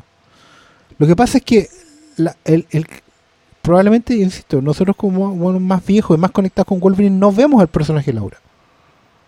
Y por eso yo también la quiero ver de nuevo. Y quiero verla con esos ojos ahora, ¿cachai? Porque el viaje de Laura es muy interesante. Ella, aparte de, de tener una sola figura importante de apego, que es la enfermera que la saca de esta weá, y su, y su esperanza de volver a ver a sus amigos, a los nuevos mutantes, dígame esa weá. ¿Cachai? Eh, y de volver a encontrar. Por eso ella repite sus nombres. Es como un mantra, su oración, ¿cachai? Y en su silencio, ella escuchando todo el rato, primero conecta con Javier. Se entiende que Javier le habla mentalmente, pero en realidad ella solo escucha y mira, y ella va entendiendo que la relación que tiene Javier con Logan es la que ella va a tener con Logan. ¿Cachai? Eh, de hecho, ella sufre mucho por la muerte de Javier al principio, porque Javier era el único ser humano, Era el que los mantenía unidos. claro, y era el único que le No mostraba solo- cariño. Sí, lo Era primero el que, que, la- el que conversaba con ella. y lo primero que le dice a Logan, la primera frase que le dice, "Tú- tú siempre, no se entiende muy bien esa hueá porque está en español, pero tú siempre me gritáis, me tratáis mal, como las weas, ¿cachai? Bla, bla, bla, bla. Le tira toda la pachota al tiro porque entiende que son muy iguales. Toda esa cuestión está construida como una escalerita muy piola y en general yo, yo siento que sí, que está bien construido, que al final ellos conectan muy bien, pero sobre todo porque hay un paso testigo. ¿cachai? Eh, y bueno, y ahí son dos frases clave. Una es para ella y la otra es para él. La de él es la que dijiste tú, así es como se siente. Que tiene que ver con la paternidad primero, Claro, la familia después y la muerte al final. Y la otra que es el, el moto de esa escena, que es no dejes, no seas lo que ellos te hicieron que, se- que seas. Una hueá más o menos así. Que eso está antes que muy de Unforgiven, que es la idea del, del, del matar. Sí. Que, que, bueno, que es la escena del, del, del cabro chico en, el, eh, en Unforgiven, que es matar es lo más terrible que puedes hacerle a alguien. Le quitas todo lo que tuvo y todo lo que tendrá. O sea, es la idea de que tú tienes que eventualmente, eso te Unforgiven, que Sí. eventualmente tienes que lidiar con el hecho de haber matado a alguien. Y cuando ella le contesta y le dice solamente he matado gente mala, Wolverine va y le dice algo que te da solamente la experiencia. Da lo mismo. Da lo mismo. Es matar. Entonces, tenés que lidiar con eso. Tienes que, por- yo voy a volver a citar, lo de Hurt es necesario acá como entender, porque yo de verdad creo que Mangold usa eso de mantra prácticamente. Y, y- y construye sobre esa idea, construye sobre la idea de que no puedes escapar de haber, de haber sido quien eres. Es, esto es extremadamente cuático, pero Mangold logró entender a Wolverine mejor que muchos guionistas del cómic. Sí. Lo entendió como un personaje del western viejo, lo entendió como el tipo que ha cometido demasiados errores siendo quien tiene que ser. Este Logan está más cerca de, del William Mooney de Unforgiven que de, que de ningún otro personaje. O sea, es un tipo que no está arrepentido de lo que tuvo que hacer, pero sabe que tiene que lidiar con las culpas de lo que tuvo que hacer. Y eventualmente no puede pasarle ese testigo a su hija. Por eso, por eso me extraña que, que- que- que no se, que no se vea ese personaje. Ahora, yo a diferencia tuya sí lo voy a ver una segunda vez, pero lo voy a seguir viendo desde el mismo punto de vista. Porque yo de verdad que no esperaba encontrarme con lo que me fui a encontrar. Yo, yo lo comenté, yo, yo vi a Ethan Edwards pararse frente al, al, al porche, a la salida de la puerta, que es, este, esta, es la escena maravillosa de Searchers con el tipo viendo Monument Valley, siendo un tipo que no pretende ser parte de una familia.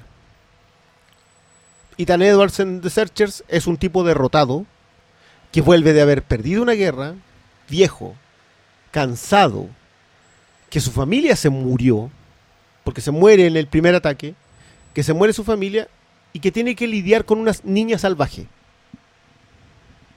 Acompañado por un tipo con el cual nunca, en ningún momento se siente conectado.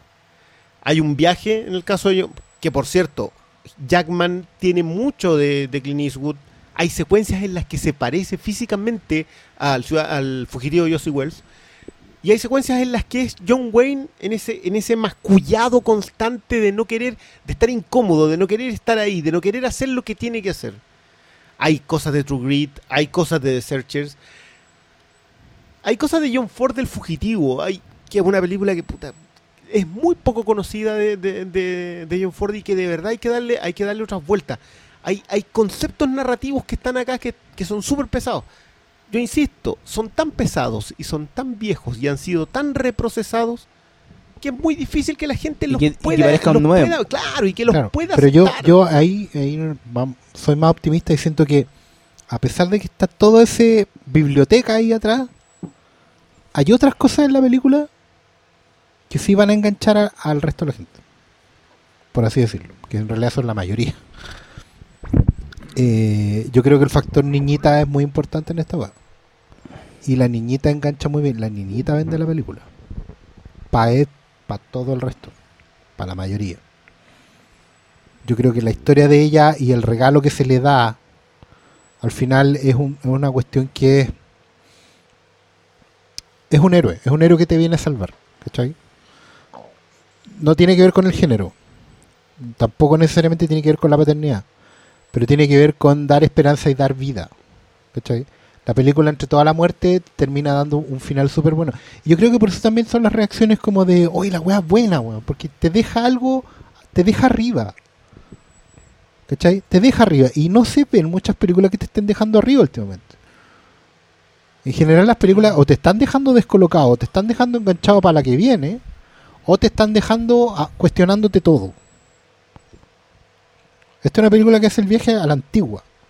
Es que es demasiado la antigua. Yo, Pero- yo, pero- yo quiero por- ser, pero es yo la quiero ser más superficial también. ¿eh? Yo quiero decir que también la weá eh, a mí me funcionó súper bien como, como thriller, como, como, una, una historia emocionante, ¿cachai? Como con aventuras emocionantes así, en que yo decía, guau, concha tu madre, me importaban personajes, ¿cachai? La, la, muerte, la muerte de los granjeros es, weón, es terrible. Es la. Eh, es como a sangre fría la weá. La- la- y justo después de la muerte de Charles Xavier, ¿cachai? Yo creo que ustedes no están pescando también el vínculo que la gente tiene con estos personajes. Yo creo que esta película eh, llama mucho porque todos quieren a Wolverine, todos Sí. quieren a Xavier, como que han visto toda- todas sus películas. Pero por el mismo, por lo mismo yo creo que esta película va a ser súper triste para los fans de X-Men, porque es una película donde no solo te muestran la muerte de Xavier de Wolverine, sino que te dicen básicamente que se murieron mucho antes de morirse en la historia que tuviste. Y esa weá, eh, puta, no es fácil, weón, como, como, especta- como fan. Que A lo- no- es que- sí. que no estoy te lo pensando- muestren. Estoy Que pensando no en te lo los muestren. Estoy pensando en los fans que, porque yo creo que igual es importante, yo no estoy tan pesimista como ustedes, porque yo creo que en, en la premier, donde están todos los fans, donde está el público objetivo de esta weá, los weones salen todos felices, ¿cachai? Aplauden, hacen ruidos durante la película, están como palollo, así como, oh, la weá buena, ¿cachai? Como per- perciben esa weá y yo creo que eso tiene que ver con la conexión con los personajes, que ya está. Entonces que te muestren a, a mí Xavier me dio mucha pena, me enterneció, era como una finalmente era como ver que a un pariente tuyo, weón, le dé Alzheimer, como que un weón que es Loco, idea. yo a este weón lo vi jovencito haciendo un winner con las minocas así, leyéndoles la mente, ¿cachai? Ahora el weón está gritando incoherencia y vive en un, en un, en un peladero muy, muy Mad Max, Claro. que yo creo que también para ser, para ser eh, superficiales en esa secuencia se- hay hartas comparaciones. eh, la secuencia de la granja de acción pura, la weá, es como... Y el tren eterno y todas esas Ya, cosas pero si- eran... si, esos códigos no son de western, yo no sé de qué son. po.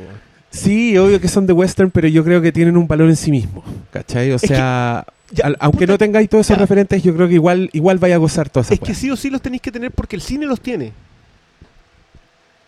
Porque han sido regurgitados. Pues ya, Por pues, supuesto, es la claro. Es que es el, es, que- es que es el punto. Yo, yo no puedo dejar de valorar, es imposible que a esta altura, y ni menos en este podcast, no valoremos lo que hace el, el, el cine post-apocalíptico. Toda esta idea del wasteland, que, que obviamente Mad Max lo lleva quizá a su, a su mejor expresión. A su forma definitiva, eh, que- a su forma exacto. final. Pero todo el cine, de, ese cine, el post-apocalíptico, bebe del western, pero...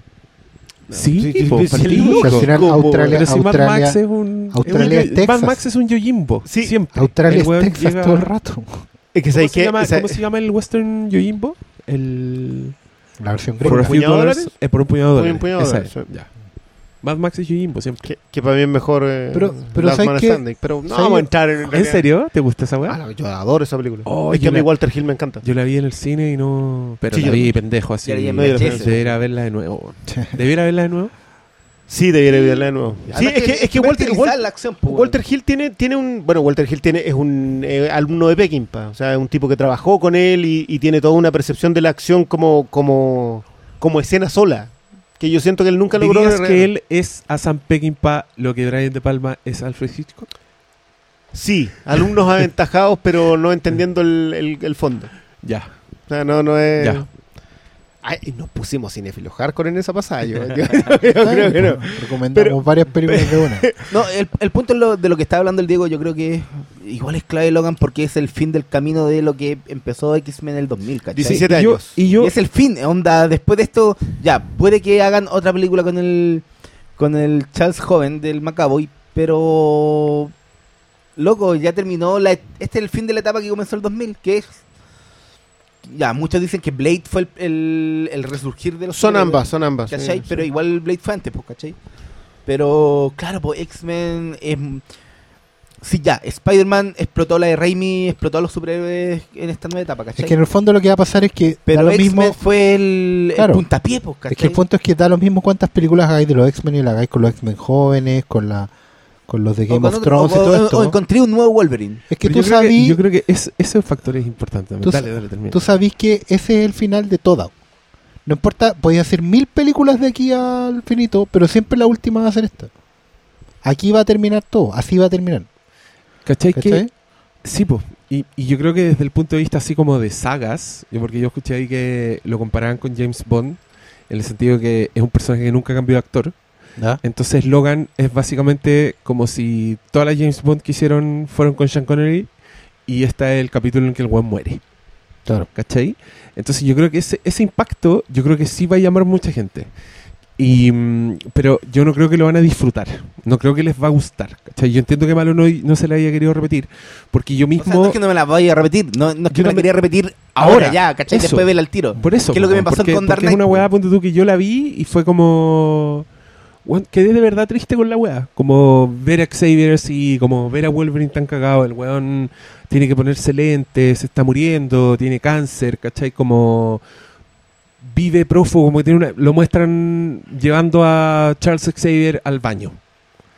¿Cachai? ¿Cachai el nivel La de... vida. Y esa Es la vida, la po, vida, weón. po. no Y es una weá, es una weá que yo creo que el fan, el amigo que va disfrazado de gambito al cine, quizás no está listo para ver.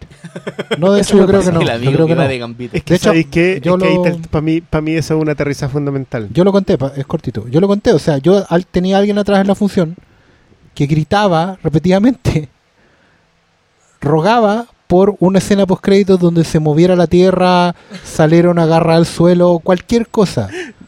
El imploraba Para- por una salida. No, para que hubiera un. Imploraba un- un por una final salida. feliz, po, weón, imploraba por una salida. Él no quería, no, no se podía resignar, ¿cachai? Y por eso yo tuiteé ayer que, que en fondo para mí esta película termina con ese espectador porque realmente no le da ninguna salida. No importa cuántas Pe- películas haga y los buenos las van a seguir viendo después. Siempre va a ta- estar esta película a poner punto final. Y Pero también, punto y final también yo creo, también yo creo que puede Ah, ser, Sí, por el también punto yo creo que final puede ser raro, 2000. puede ser raro el drástico cambio de tono, ¿cachai? Porque esta es una película que no te da el, no te pone el cameo chistosito de Magneto, así, ¿cachai? Te niega mucha información, onda, en algún minuto te dan a entender de que este weón mató a siete X-Men Sí. en uno de sus Que se echó Westchester. y, te lo- y, te y empieza a hablarlo y alguien lo hace callar, ¿cachai? Entonces ni siquiera te da como ese, como... ¿Quién? ¿A quién mata? Claro, como que piensa Claro, al tiro, compararlo clones- eso con el tono de... No te meten en flashback, weón. Comp- sí, pues, y, comp- y compararlo Sí. con el tono de una de una Days of Future Past de ¿cachai? No, pues no es una weá que Hasta Apocalipsis no. tiene mano. Entonces el, el el fan, el, el que va así como, wow, qué buena, otro capítulo más, y se encuentra po. con un final así que un, que un palazo en la, en la nariz, yo creo que le va a gustar, pero y va a sentir que es una weá así Es que- importante. es que No, le- ¿sabes pero qué? pero quizás no, No- se la va a repetir, quizás No no, va a puede ser de negar culto. que, se- que es buena, pero puede no gustarle. Que yo creo que es lo que le pasó a Mal. Sí, pues, yo creo que No, por pero ahí sí va. me gustó. Yo Claro, creo que por ahí va. No, No, pero yo, pero- bueno, yo fui a, a- a detalle específico. Mira, lo que no yo te estaba hablando. bien. No, no, si no O sea, si no la estaríais viendo hoy día. Cla- no, pues es que esa va una weá de hype también, po. pero el, el punto es que, bueno, yo estaba hablando de cosas tan tan pequeñas que no me vendieron como que Charles dijera garatos, ¿cachai? Yo entiendo que la película es categoría R y toda la weá que queráis, pero para mí fue como, ya, pero igual no te compro tanto que el Charles que yo conozco te diga Es que esa el Eso es el punto, punto, po. Por ¿me eso cachai? yo digo que ese punto, tipo de espectador te se lo acabó. quiebra. te quiebra, te quiebra, te ¿cachai? quiebra No, demasiado. no tus son los. X-Men que tú es que veías. sabéis que para mí va más allá. Va, va con la idea del, de. Hacia el final ya no tenéis.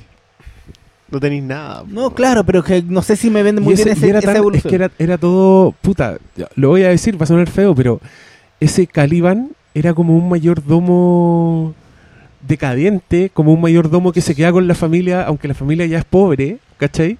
Que hacía los mandados y que se transforma en un personaje súper noble que tiene su propio arco y que llegó un punto y yo encontré que est- est- estaba muy involucrado con lo que le estaba pasando a Caliban, ¿cachai? Y ahí yo dije, ya, esta weá está buena. Está, mm, me tiene, ¿cachai? Pese- También un personaje su- que no te hace concesiones. sí, sí, sí, sí, sí, sí. Y, e interpretado por Steven Merchant, que a mí me sorprendió mucho, que es el Sí, amigo ¿qué de Ricky Gervais. Es un weón que hace. actúa en extras. un Loco, para cagarse la es risa. El hada que le ayuda a la roca en esa mierda del, de la hada madrina de la roca, weón. Y en esta película el weón es un mutante, que es un casting perfecto. Y que, y que, y que el weón, que me acordé. y que el weón de alguna manera también es un personaje súper triste. También se viene redimiendo. Había trabajado con la corporación antes. Es que Caliban sí fue rastreador de los Sí, Marauders. sí. Y yo encuentro que encuentro que toda esa weá le da, le da un peso, Ok. una adultez a la Eso, weá. eso quiero decirlo. ¿ah? Yo, yo, yo quiero que no le hagan la gran desconocida al cómic de superhéroes acá. Acá hay referentes obligados de todas de un montón de historias de superhéroes. O sea, Donald Pierce es un villano de X-Men. Y son de los de Fabián Nicieza. Y de los ¡Ah, encima! Los Marauders existieron, los Rivers existieron, todos estos personajes, los tipos mecánicos, que los que los que tienen como o- aumentadas mecánicas, todos fueron villanos de X-Men. Y todos están enfocados en el exterminio de los X-Men. Que, que para mí es un tema. Yo siempre sentí que la idea de que la humanidad estaba en contra, odiados y temidos, digamos, Sí, era el mayor temor que podían enfrentar los X-Men en algún punto. Esa era su guerra. Y la perdieron. Ah, La ah, perdieron. ah, la perdieron. En esta guerra son perdedores. Son unos buenos que se están escondiendo. Y, no, y se acabó. Sí. O sea, de hecho, la nueva generación no son mutantes per se. No, están defi- no, no son, no nacieron humanos y eh, de repente se convirtieron en mutantes. Los crearon mutantes. Claro, también eliminaron a los mutantes a través de un sistema Y- químico. Y sus héroes son los anteriores. Y sus héroes son personajes que, que ellos leyeron nomás. Porque los héroes los leí nomás. Pero eso es lo bonito de cómics, esta y es weá. una porque- referencia a X-Men. Y Y, es meta. tanto Y es sentido. completamente Pero cachai que para Sí. estos cabros es definitivo el legado porque ellos sí conocieron a uno. Ellos O sea, son los apóstoles de. Cristo, Ah, ah, weón. ellos saben que existen. Ellos son los apóstoles de Cristo. Ellos van a ir con la palabra. Nosotros lo conocimos. Nosotros vivimos con él, sangramos con él, ¿cachai? Lo vimos morir. Y tienen una hija. Hay una que es la y hija. esta es María Magdalena, weón. O sea, hay un montón. La- lo- los referentes religiosos. Bueno, es que de nuevo vamos a Johnny Cash. Johnny Cash era un tipo que. Yo, yo insisto que. Yo a mí el tema que más me gusta de Johnny Cash también es un cover, pero es de Mercy Seat. Porque, porque Nick Cave también es un tipo muy religioso. Ahí, ahí. No sé si religioso, pero sí cercano a esta idea de que los versos de la Biblia tienen contenido importante. Que termine con The Man Comes Around. No es gratuito, si de verdad acá no están hechas para meterte el soundtrack. Porque nadie vende Johnny Cash. Si seamos realistas, el 80% de la gente que va a ir al cine probablemente ha escuchado los temas, pero no identifica a Johnny No. Cash. Y te tiran de Oh, Man es el Around. tema del remake de... El de Dawn of the Dead. Sí, es el tema de Dawn of the Dead. Que, que es un tema que tiene que ver con el. Bueno, eh, Es que es La del canción apocalipsis- es del del Apocalipsis. y tiene que ver con cuando The Man Comes Around es cuando el hombre viene a recolectar. O sea, cuando Cristo vuelve. Es la segunda venida. La Cuando segunda viene venida. a pasar la cuenta, decir a separar la paja del trigo. Exactamente. Y, y yo siento que ese referente es tan obligatorio acá porque, porque viene la colecta. Viene, viene el, sabéis que fuiste un asesino toda tu vida y no podís irte. No te podéis ir al paraíso. O sea, es- sí, el paraíso está ahí al otro lado, cruzando el bosque. Pero tú no hay, No. tú, tú- tú- tú no eres, no eres digno. Y, y volvemos al tema del no eres digno. Sí. Que es algo que ha cruzado la historia de Wolverine durante todos los cómics. Él no es digno.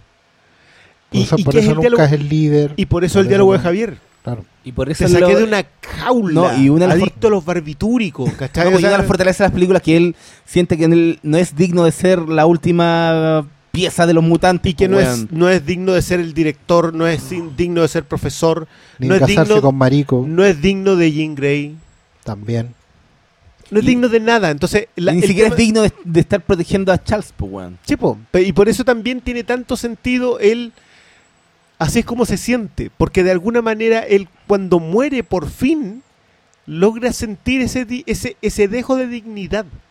Sí, yo concuerdo, a la gente puede no gustarle, puede no querer volver a verla, pero esta es probablemente la película más trascendente de X-Men.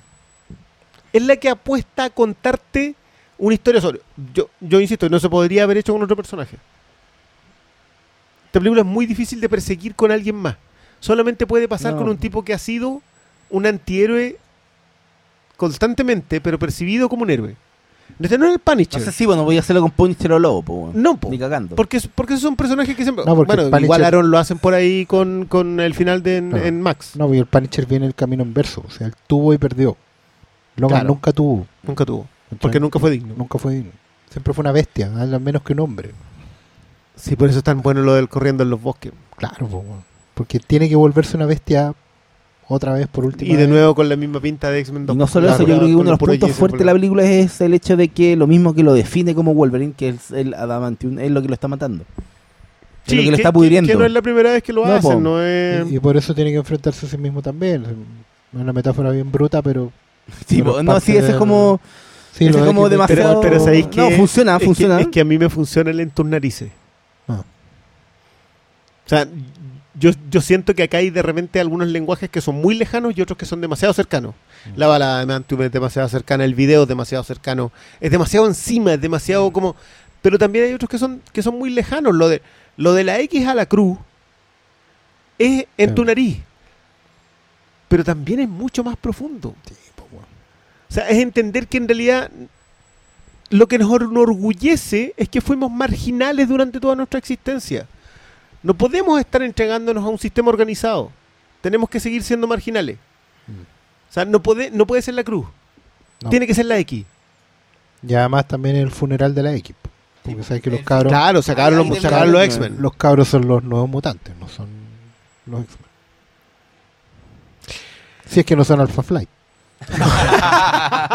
Oye, la wea nerd, loco.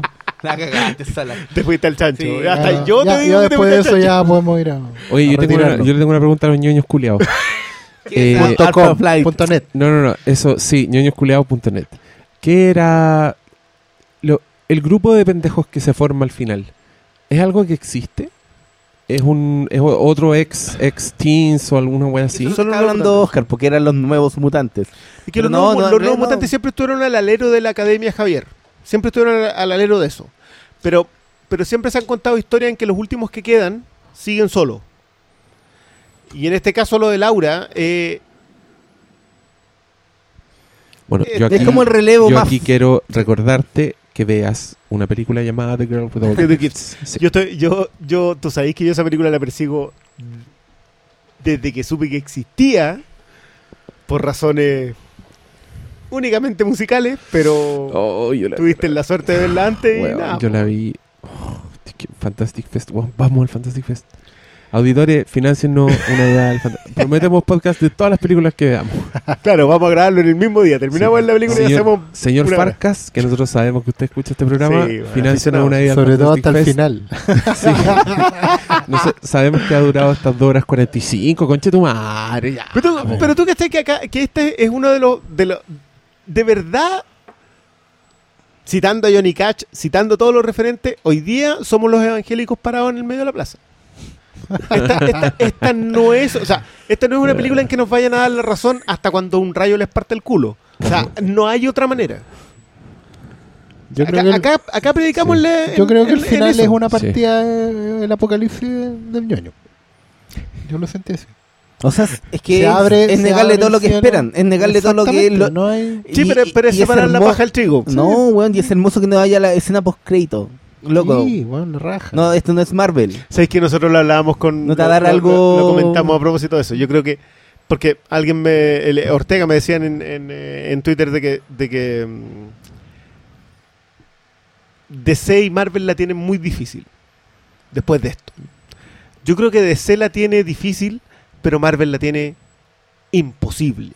Es que sí, po, porque sigue una estructura, po, weón. Sigue, y, Y su es antiestructura. Y claro.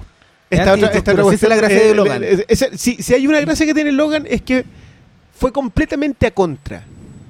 Yo, el- ese ejecutivo de Fox que vio esta película y dijo, ¿y cómo vendemos esto? No podemos vender juguetes, los buenos no tienen ropa. No No pueden hay hacer nada. figuras. No hay, no hay marketing, no hay nada. Un weón con garra, una niñita y un viejo en una silla. Puta, los juguetes penca, weón. Hay que venderlos en pack, weón. set. Van a vender el set de Logan ya Xavier a cagar. Claro, la limusina no tiene arma, weón. Qué chucha.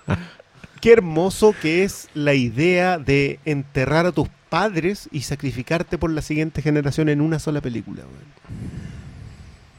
Porque, porque Logan entierra a su padre, porque ante cualquier otra cosa, Javier fue su padre, Por supuesto, El único que lo entendía. y decide sacrificarse por su hija. por su hija. Todo en una sola película y te diría yo que, ¿una hora? No más. Desde que entierran a Javier hasta que Ah, se muere Wolverine. po. Una hora. Mm. Una hora. hora? Yo sentí que fue Oye, pero yo, 25 yo insisto, quiero decir que esta weá tiene eh, cosas que son genuinamente entretenidas y emocionantes, di- dignas de, la película más pirotécnica de X-Men, así que tampoco crean que es un que es un coñazo. Bueno, sea, si- sí, si mira, yo a por este ese- punto ya la vieron, pero No, pero por ese punto yo no estoy muy de acuerdo con Briones cuando dice que no tiene mucha fe en que enganche con la masa.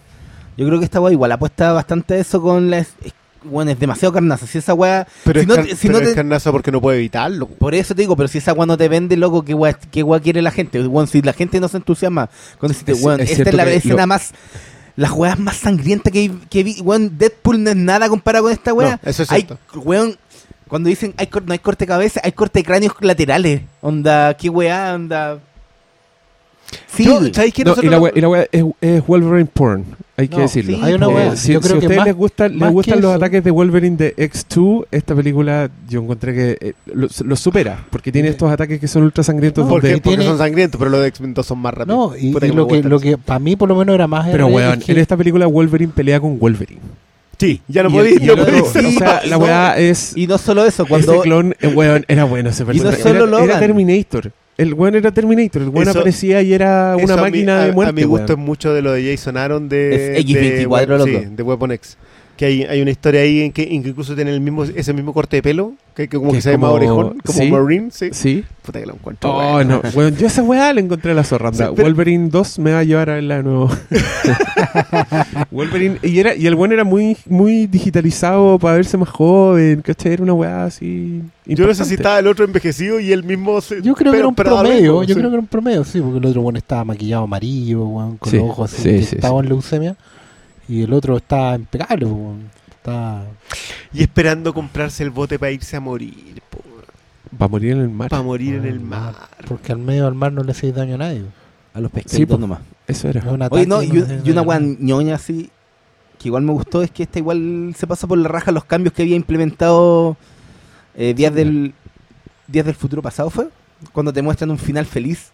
Pero, ¿por qué? Y- pero esto pudo haber sido Pero esto después, puede ser po. después. Es que igual De pudo hecho, ser no, después, No, po. pero esa te dio esperanza de que había un buen final para estos personajes. Y esta tam- te lo dice este que no, po. Es que este también es un buen final. Para dos. Eh, no sé, es que igual es súper eh, negro el final de esta película, como, ¿cachai? como, como lo es para... Como son los sí, X-Men, sí, ¿no? sí. Si la weá es súper. Como lo es cuando fiel se va caminando hacia el, Si- hacia el si la muerte es No, solo eso, es, es, es fiel con lo que han sido históricamente los, los X-Men, weón. Un personaje sin esperanza. Sí, es que ahí Esa es es donde... la ah, weá. sí, ahí- eso, ¿Cachai? eso es indiscutible acá. O sea, acá, claro, acá- pues a mí me pero, hace mucho- Pero sabéis que aquí la esperanza está en los niños. Ah, claro, pero. Bueno, y ellos van a ser canadienses que van a luchar contra los gringos. Ya, Bueno, Alpha ¿qué, me Flight dicen. ¿Qué me dicen de esa escena en que los pendejos hacen mierda a un agente. Al weón. A- a- Ah, al Pierce, hueón. a Donald Pierce. Eh, Hermosa, era hermoso, era una película de terror la weá, era... Y ellos eran los, eran los niños del maíz. Ahí ponte tú, esa es una, es una escena que a mí casi me anduvo molestando porque yo sentí que después de esa escena que los pendejos podían, se la podían contra X24 Fácilmente. fácilmente. Porque pero no tenían el entrenamiento, podían atacar todos es que patotas, yo no encontré podían que solo basta, solo, solo basta con establecer eso, ¿cachai? Con establecer que, ex- eh, que ya lo intentaron, ¿cachai? Y que no pudieron. Porque después Sí, de ver ese, que el, que el Después de ver X-24 ese despliegue de cabro poder, chico. loco, hay una mina que le tira al weón como todas las los maderitas y lo, y lo revienta. Y Sí, yo estaba así como, ¡ah! En éxtasis. Yo Eh, del hielo, la que a le tira que el tufo de el hielo. Yo brazo. esa quiebra el cuestión dije, brazo. no, hombre, ¿qué estáis haciendo? sí. No, la weá era. era Pero hermosa. es que hay una escena que yo quiero acotar. Yo, yo sé que es una tontera, pero mucho, mucho ha usado la frase de Oscar sobre pararse en hombros de gigante. Que para mí tiene que ver con los legados. Hay una escena en que está peleando Wolverine y que hace un contrapicado sé cuál. precioso Mangold en que el otro está atacando. Tú sentís que es la típica escena de Wolverine atacando y la cabra chica salta encima de él.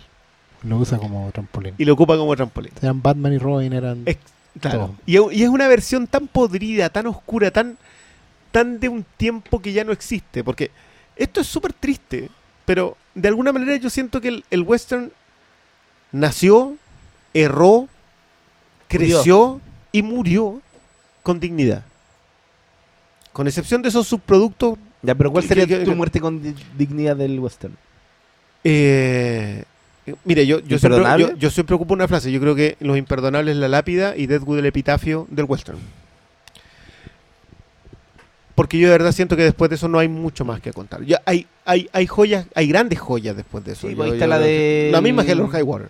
¿No? Y, y, Y, la Tierra proposición, pues, está, la proposición, proposition, ¿cachai? Son, son buenos western, pero no están en el mismo código. Porque una es en el, en el siglo No, XX. le- ¿Cómo lo llama esta weón? ¿Neo Oye, western? tío, yo tengo una pregunta. Por favor. Eh, ¿El asesinato de Jesse James es un western? un we- Sí, po. crepuscular. Western crepuscular. crepuscular. Lo que pasa es que el western crepuscular es probablemente. Bueno, Logan es un western crepuscular.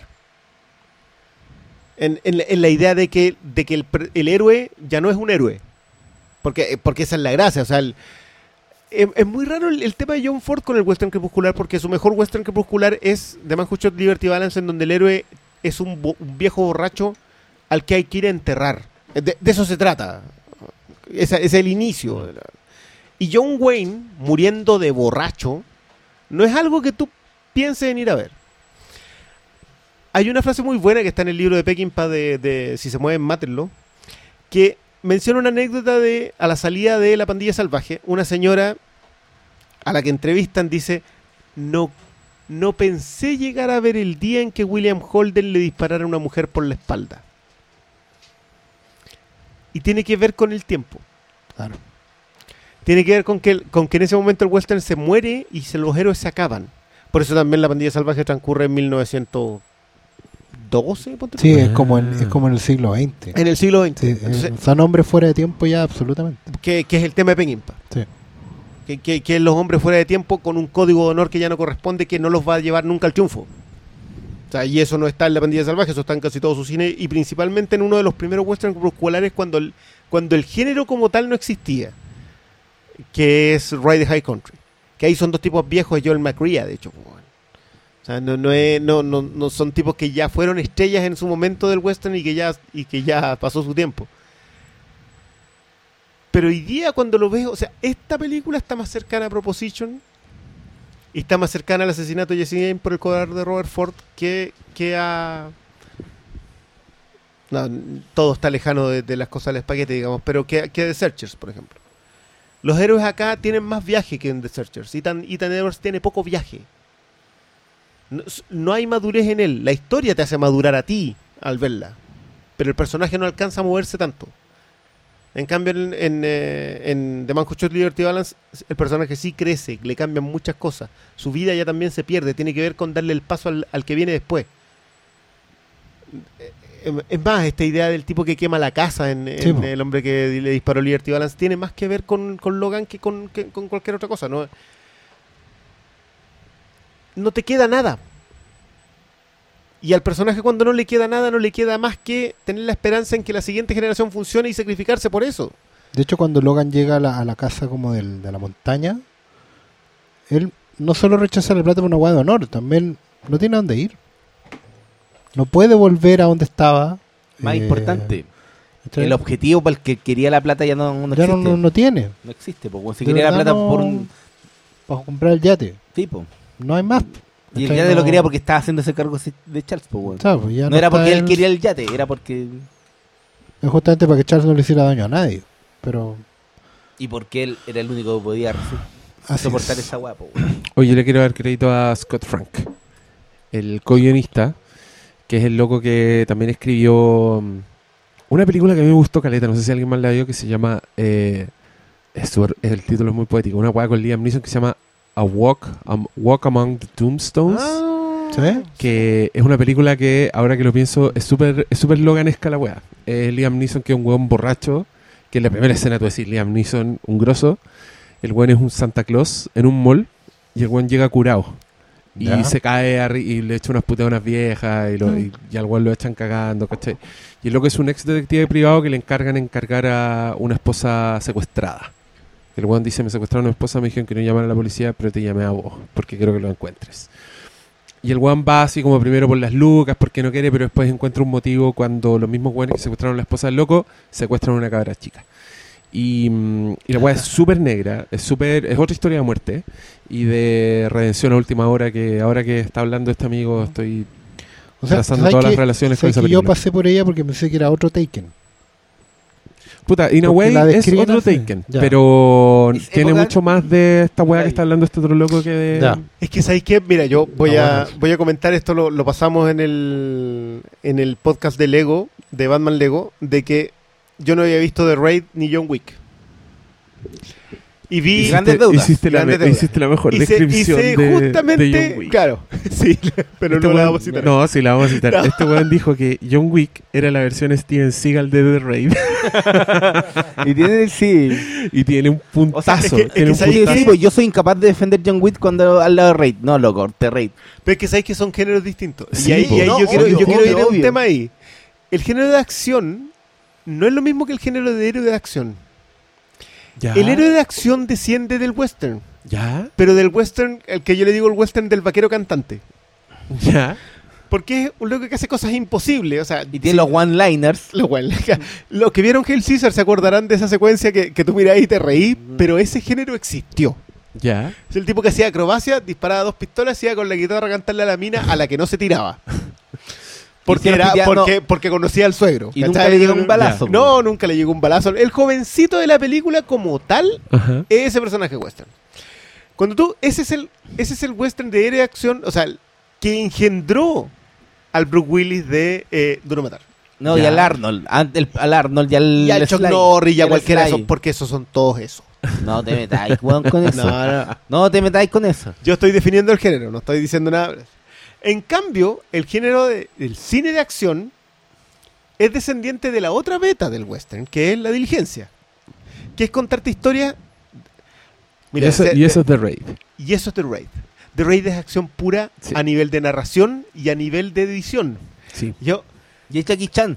Bueno, pero, pero ¿sabéis que Jackie Oye, Chan bebe de esa vertiente? Obvio, Paréntesis, también, pues, y esto Briones, ni ya. Paréntesis, bueno, por favor, ve The Raid 2. Sí, Para es mí, The es Raid que, 2 mira, es una de las weas más alucinantes pretendo que vi hacer ese eso. año.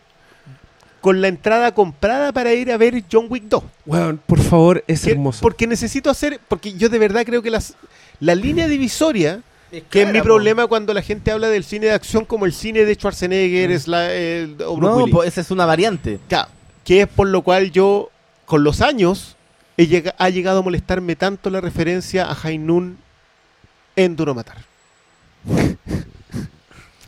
Yo, Duro Matar es mi película de héroe de acción favorita. Cristian- Briones a punto de asesinar Pero- amada película navideña Hay un McClane, según. Doctor Malo, No. duro de matar. Primero, bueno, no vamos a entrar en ese cuestión porque yo he visto un argumento demoledor con respecto a que las películas de Según, Navidad tienen que ver con el perdón. según algunos no. Según algunos que están en esta mesa no es así. Pero bueno, no vamos a entrar en esa conversación. No Pero- importa porque la Navidad viene de algo inventado.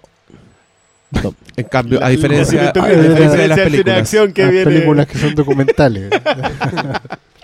Pero, pero quería hacer esa diferencia. Yo voy a ver Raid 2 y voy a ver John Wick 2 en ese orden. Espero que John weón, Wick 2 hagamos- sea menos pero- tiesa que la primera. Pero ¿por qué no hacemos un programa de eso?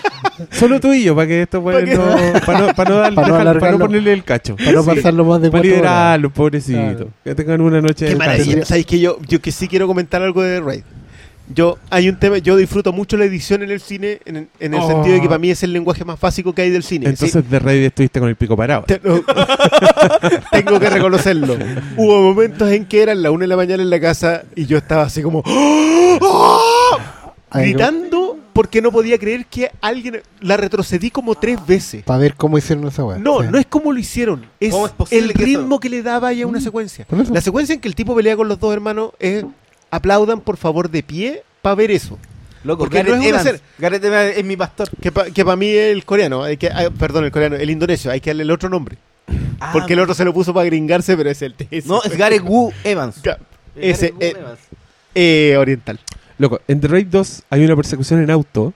Sí, en que que, me la, han cámara, comentado que en que la cámara sale de un auto, Y entre la... entra a otro auto durante la persecución y se pasa para afuera a filmar a un tercer auto que le está disparando. Y que es una weá que para hacerla, un weón se tuvo que disfrazar de silla del auto. Sí, sí, me dicen que Porque se el loco estaba con las manos escondidas, entonces le pasaban la cámara y luego la tomaba y la pasaba para atrás. Y el plano, weón, es hermoso. Cuando tú estás viendo esta weá, tú lo mirás y decís. Tu cerebro te dice, esa weá es imposible, de entrada. Esa weá lo hicieron con que, efecto. que hay cachudo, decís, esa weá debiera ser un efecto, pero no se ve como un efecto. No, y esta weá no tiene la plata para hacer ese efecto. ¿Sabes Y qué? tiene, y tiene además unos personajes, weón, que son... A, eso quiero ir yo. Para mí el cine, el cine de acción que elimina el concepto de héroe de acción solamente se da en el bajo presupuesto. Se da en Da lo- en el John, John Wooismo.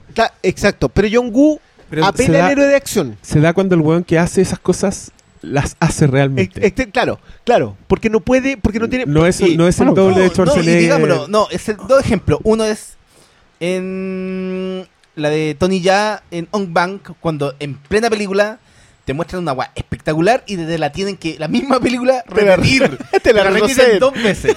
Y la otra escena de ejemplo es Jackie Chan. Al final de cada película te muestra, te muestra la secuencia. cómo con claro. Bueno, Ya. la hizo. y no sacó la olvidemos, y esto todo. lo dijo George Miller, que el primero de todo eso fue Buster Keaton, Ahí, ahí Ah, voy obvio. yo. Para mí, pa' que mí es hacía ese. eso stunt. Es que por eso yo, mi, mi mayor problema, yo hoy día lo comentaba. No sé si vos, para ti la acción es más válida cuando tiene un, un factor real más que el héroe de acción que no Es que tiene. no, para mí el tema del ritmo. Para mí el tema de, de saber construir tu escena, por eso valoro tanto la edición, construir tu escena de manera que tú no te puedas despegar. O sea, yo hoy día lo comentaba, el- es el lenguaje más básico del cine, la edición es el lenguaje más básico del cine. Si tú no logras apreciar que una secuencia de acción es edición pura, no estáis entendiendo el cine. Tipo, ahí tú vas a ver The Raid 2 y vas a decir cómo esta buena le dieron un. Loco, yo de Raid 1, la trama es Donkey Kong. Es Sí, así de sí, básico. es básico. O sea, es una pantalla de Donkey Kong. Si me hay a decir que The Raid 2 vale por su trama y que no es que me aburrí porque la historia era tan. La- Estoy hablando. La historia cumple su función, po, weón. Es que la historia siempre debe cumplir su función en el cine, si el cine no es historias. po. El cine es la capacidad para contar las historias con imágenes. Y, y si hay algo que tiene Logan es que cuenta un montón de historias, un montón de historias chicas, en un código y en un tono específico. Para volver a Logan, digamos. pe- Pero en el cine de acción en general. El cine de acción en general se vale de historias muy pequeñas para contar otras cosas. Por eso el cine no es teatro y por eso no basta con poner un weón leyendo la historia al frente de la cámara. Y por eso el guion es solamente una parte. O sea, Así Kurosawa hablaba un montón de eso. Hitchcock decía que el, ideal era hacer la misma película todas las veces sin que la gente se diera cuenta. Porque la contaba ahí tan bien que no tenía que darte cuenta. Claro. Pero puta, yo siento que hoy día citar a Hitchcock, citar a Ford y citar a Kurosawa es un ejercicio fútil. Porque la gente quiere ver entramados a los... Yo no quiero culpar a Chamalán de esto, porque creo que no es el culpable, pero la gente quiere ver eso, quiere... ¡Oh! salir El plot como- twist. El plot twist. No solo eso. En le- en- estamos hablando de superhéroes en esta weá. También la gente quiere la continuidad, la weá ser- seriada, porque es lo que nos metió Marvel los últimos 10 años, ¿cachai? Entonces cuando... Que hay, que hay que aplaudirlo. Yo no, lo está felicito bien, y acá pues, a mí me gusta. Pero por eso mismo Logan no es seriado. ¿Cachai? Entonces... Es el punto final, es lo que nunca vaya a ver en los cómics. No, y, y va, y Esa va- maravillosa frase de Alan Moore de la flecha que marca la Claro. tumba de Robin Hood. Exactamente. En este caso lo tira literal, o sea, no, Ah, no es... Al- Alan Moore escribió una introducción al Dark Knight donde hablaba, recordaba el mito de Robin Hood, que Robin Hood cuando está muriendo lanza la última flecha y dice donde caiga ustedes me entierran. Entonces esto del final del arquero y el mito es el que, que está relatado acá. digo. Hay agua cerca. Claro, lo de Javier. Oye, quiero decirles que durante esta conversación aparecieron en internet los trailers de Alien Covenant y de Guardianes de la Galaxia Volumen 2. Estaban anunciados. Y, y yo los vi mientras usted hablaba. Con fono. No, los vi sin audio. ¿Tiraste preguntas? No, No, no tiramos. Es No, que no, yo vi no. que Oscar Salas tiró preguntas, pero las contestó en Twitter No, todas. sí. es que la verdad es que las preguntas eran como sí, no, tal vez. Sí. Así que ya, terminemos. ¿Quieren ver los Sí, trailers, porque. no? Sí, ya, no, ya, ya mostré ahora seis minutos. no, así si no que- me tuviera que levantar a las 6 de la mañana, no habría problema. Chucha madre, ya. Gracias, Oscar, por este sacrificio máximo que estás haciendo. no, un placer. Por favor, saluden al pastor, háganle follow. Cuando lo vean, salúdenlo, tírenle loas, porque cáchense el nivel de sacrificio que está haciendo. O sea, de no eh, fue porque hay que manejar. Más Pues encima, 100 metros me ya. subo nomás, Ah, pero. Espantoso. Eh, palabra al cierre de todos, por favor. Yo quiero decir que me gustó la película y yo reconozco que los- mis problemas son muy menores. Eso. yo Y, estoy- y- y van, y van más cargados con mi experiencia hacia lo- a las películas X-Men previas. Por eso mi problema específico es cómo se comporta Chal- eh, Charles y no su relación con Logan, porque me la vendieron ente- entera porque hay 17 años que nos venden esa historia. Claro. Y el tema de, de que durante la película no no me calzó la... No es que no me haya calzado, pero no me vendieron completamente la relación entre X23 con Wolverine. Pero más allá de eso, bueno, esta es una película que tienen que ver, es muy distinta a todo lo que lo que se hace actualmente y puta que es valorable eso cuando te dan la misma película que no termina nunca, porque es un cada película es un tráiler de la siguiente. Claro. Y esta weá no, esta weá tiene un principio, un final, y claro, arrastra muchas cosas previas. Quizás hay cosas que te van a decir, oye, pero en la anterior película no había esta weá, o no, no se suponía que había pasado esto, o no se suponía que la weá de, de la de la Estatua de la Libertad ya no corría porque le habían cambiado las líneas. Y bueno, esa weá, olvídense y disfruten nomás. Yo estoy muy contento. Mi familia Y, también. Sí. Estamos bien. todos bien. No, yo creo que ya está todo hecho. Yo quiero decir que me siento muy viejo porque de alguna manera acompañé el viaje completito. Eh, la primera X-Men la vi en un cine en Estación Central, cuando estaba todavía en la U, ¿En cuál? en la UNI Tecni. No, pero ¿en qué, en qué cine? En En el, el estaba- de cuando el Central. Central. Y, y fue un... Fue su momento. Para los que eh, ya estábamos subidos al carro del, del, del cómic de superhéroes, ver X-Men fue, fue importante. X-Men 2 fue un- una, una bofetada para decirte que se podía hacer otra cosa. Lo terrible es que tuvieron que pasar casi 15 años para que se hiciera Y otra como cosa seis películas del orto. se hiciera otra cosa. Y se hizo otra cosa y yo me siento viejo por un lado con eso y me siento viejo con el otro lado de que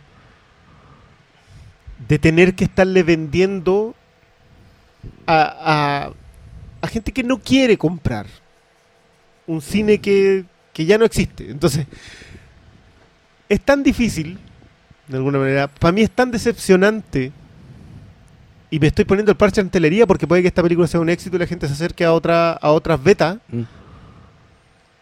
Pero de alguna manera no lo siento, no lo creo. Piensa en los niños. No, no, estoy hablando súper en serio.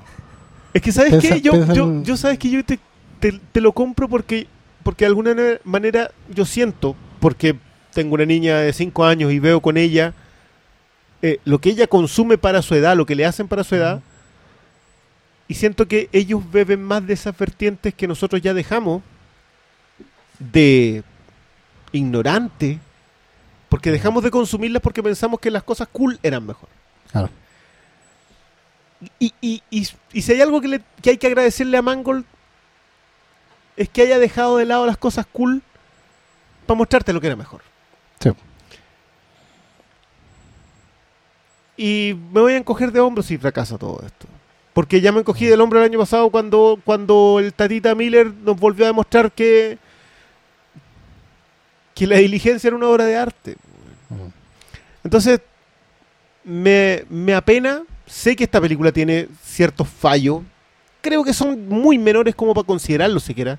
No, son, son lo suficientemente importantes para considerarlo, pero no son lo suficientemente importantes No para hacen ser daño. Para que sean-. Eso. O para que sean un Eso. deal breaker, po. Eso. Claro. No Entonces- dañan la prensa. Eh, me estoy poniendo el parche en telería, estoy tratando de llorar las penas antes de que pasen.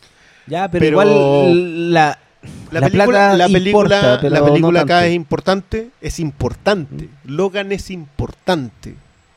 Porque es lo suficientemente arriesgada, jugada y trascendente para definir de una vez por todas. Este es el primer puntal al crepúsculo de esto. Y un crepúsculo que es necesario porque los géneros necesitan esta vuelta, necesitan este giro. Necesitan empezar a escribir su final para hacer No comienzo. cierre. Y, eh, y creo que Logan lo logra. Y los que lo empezaron lo están terminando. Porque fue Fox la que lo empezó. Con esas palabras de sabiduría extrema, los despido. Buenas noches.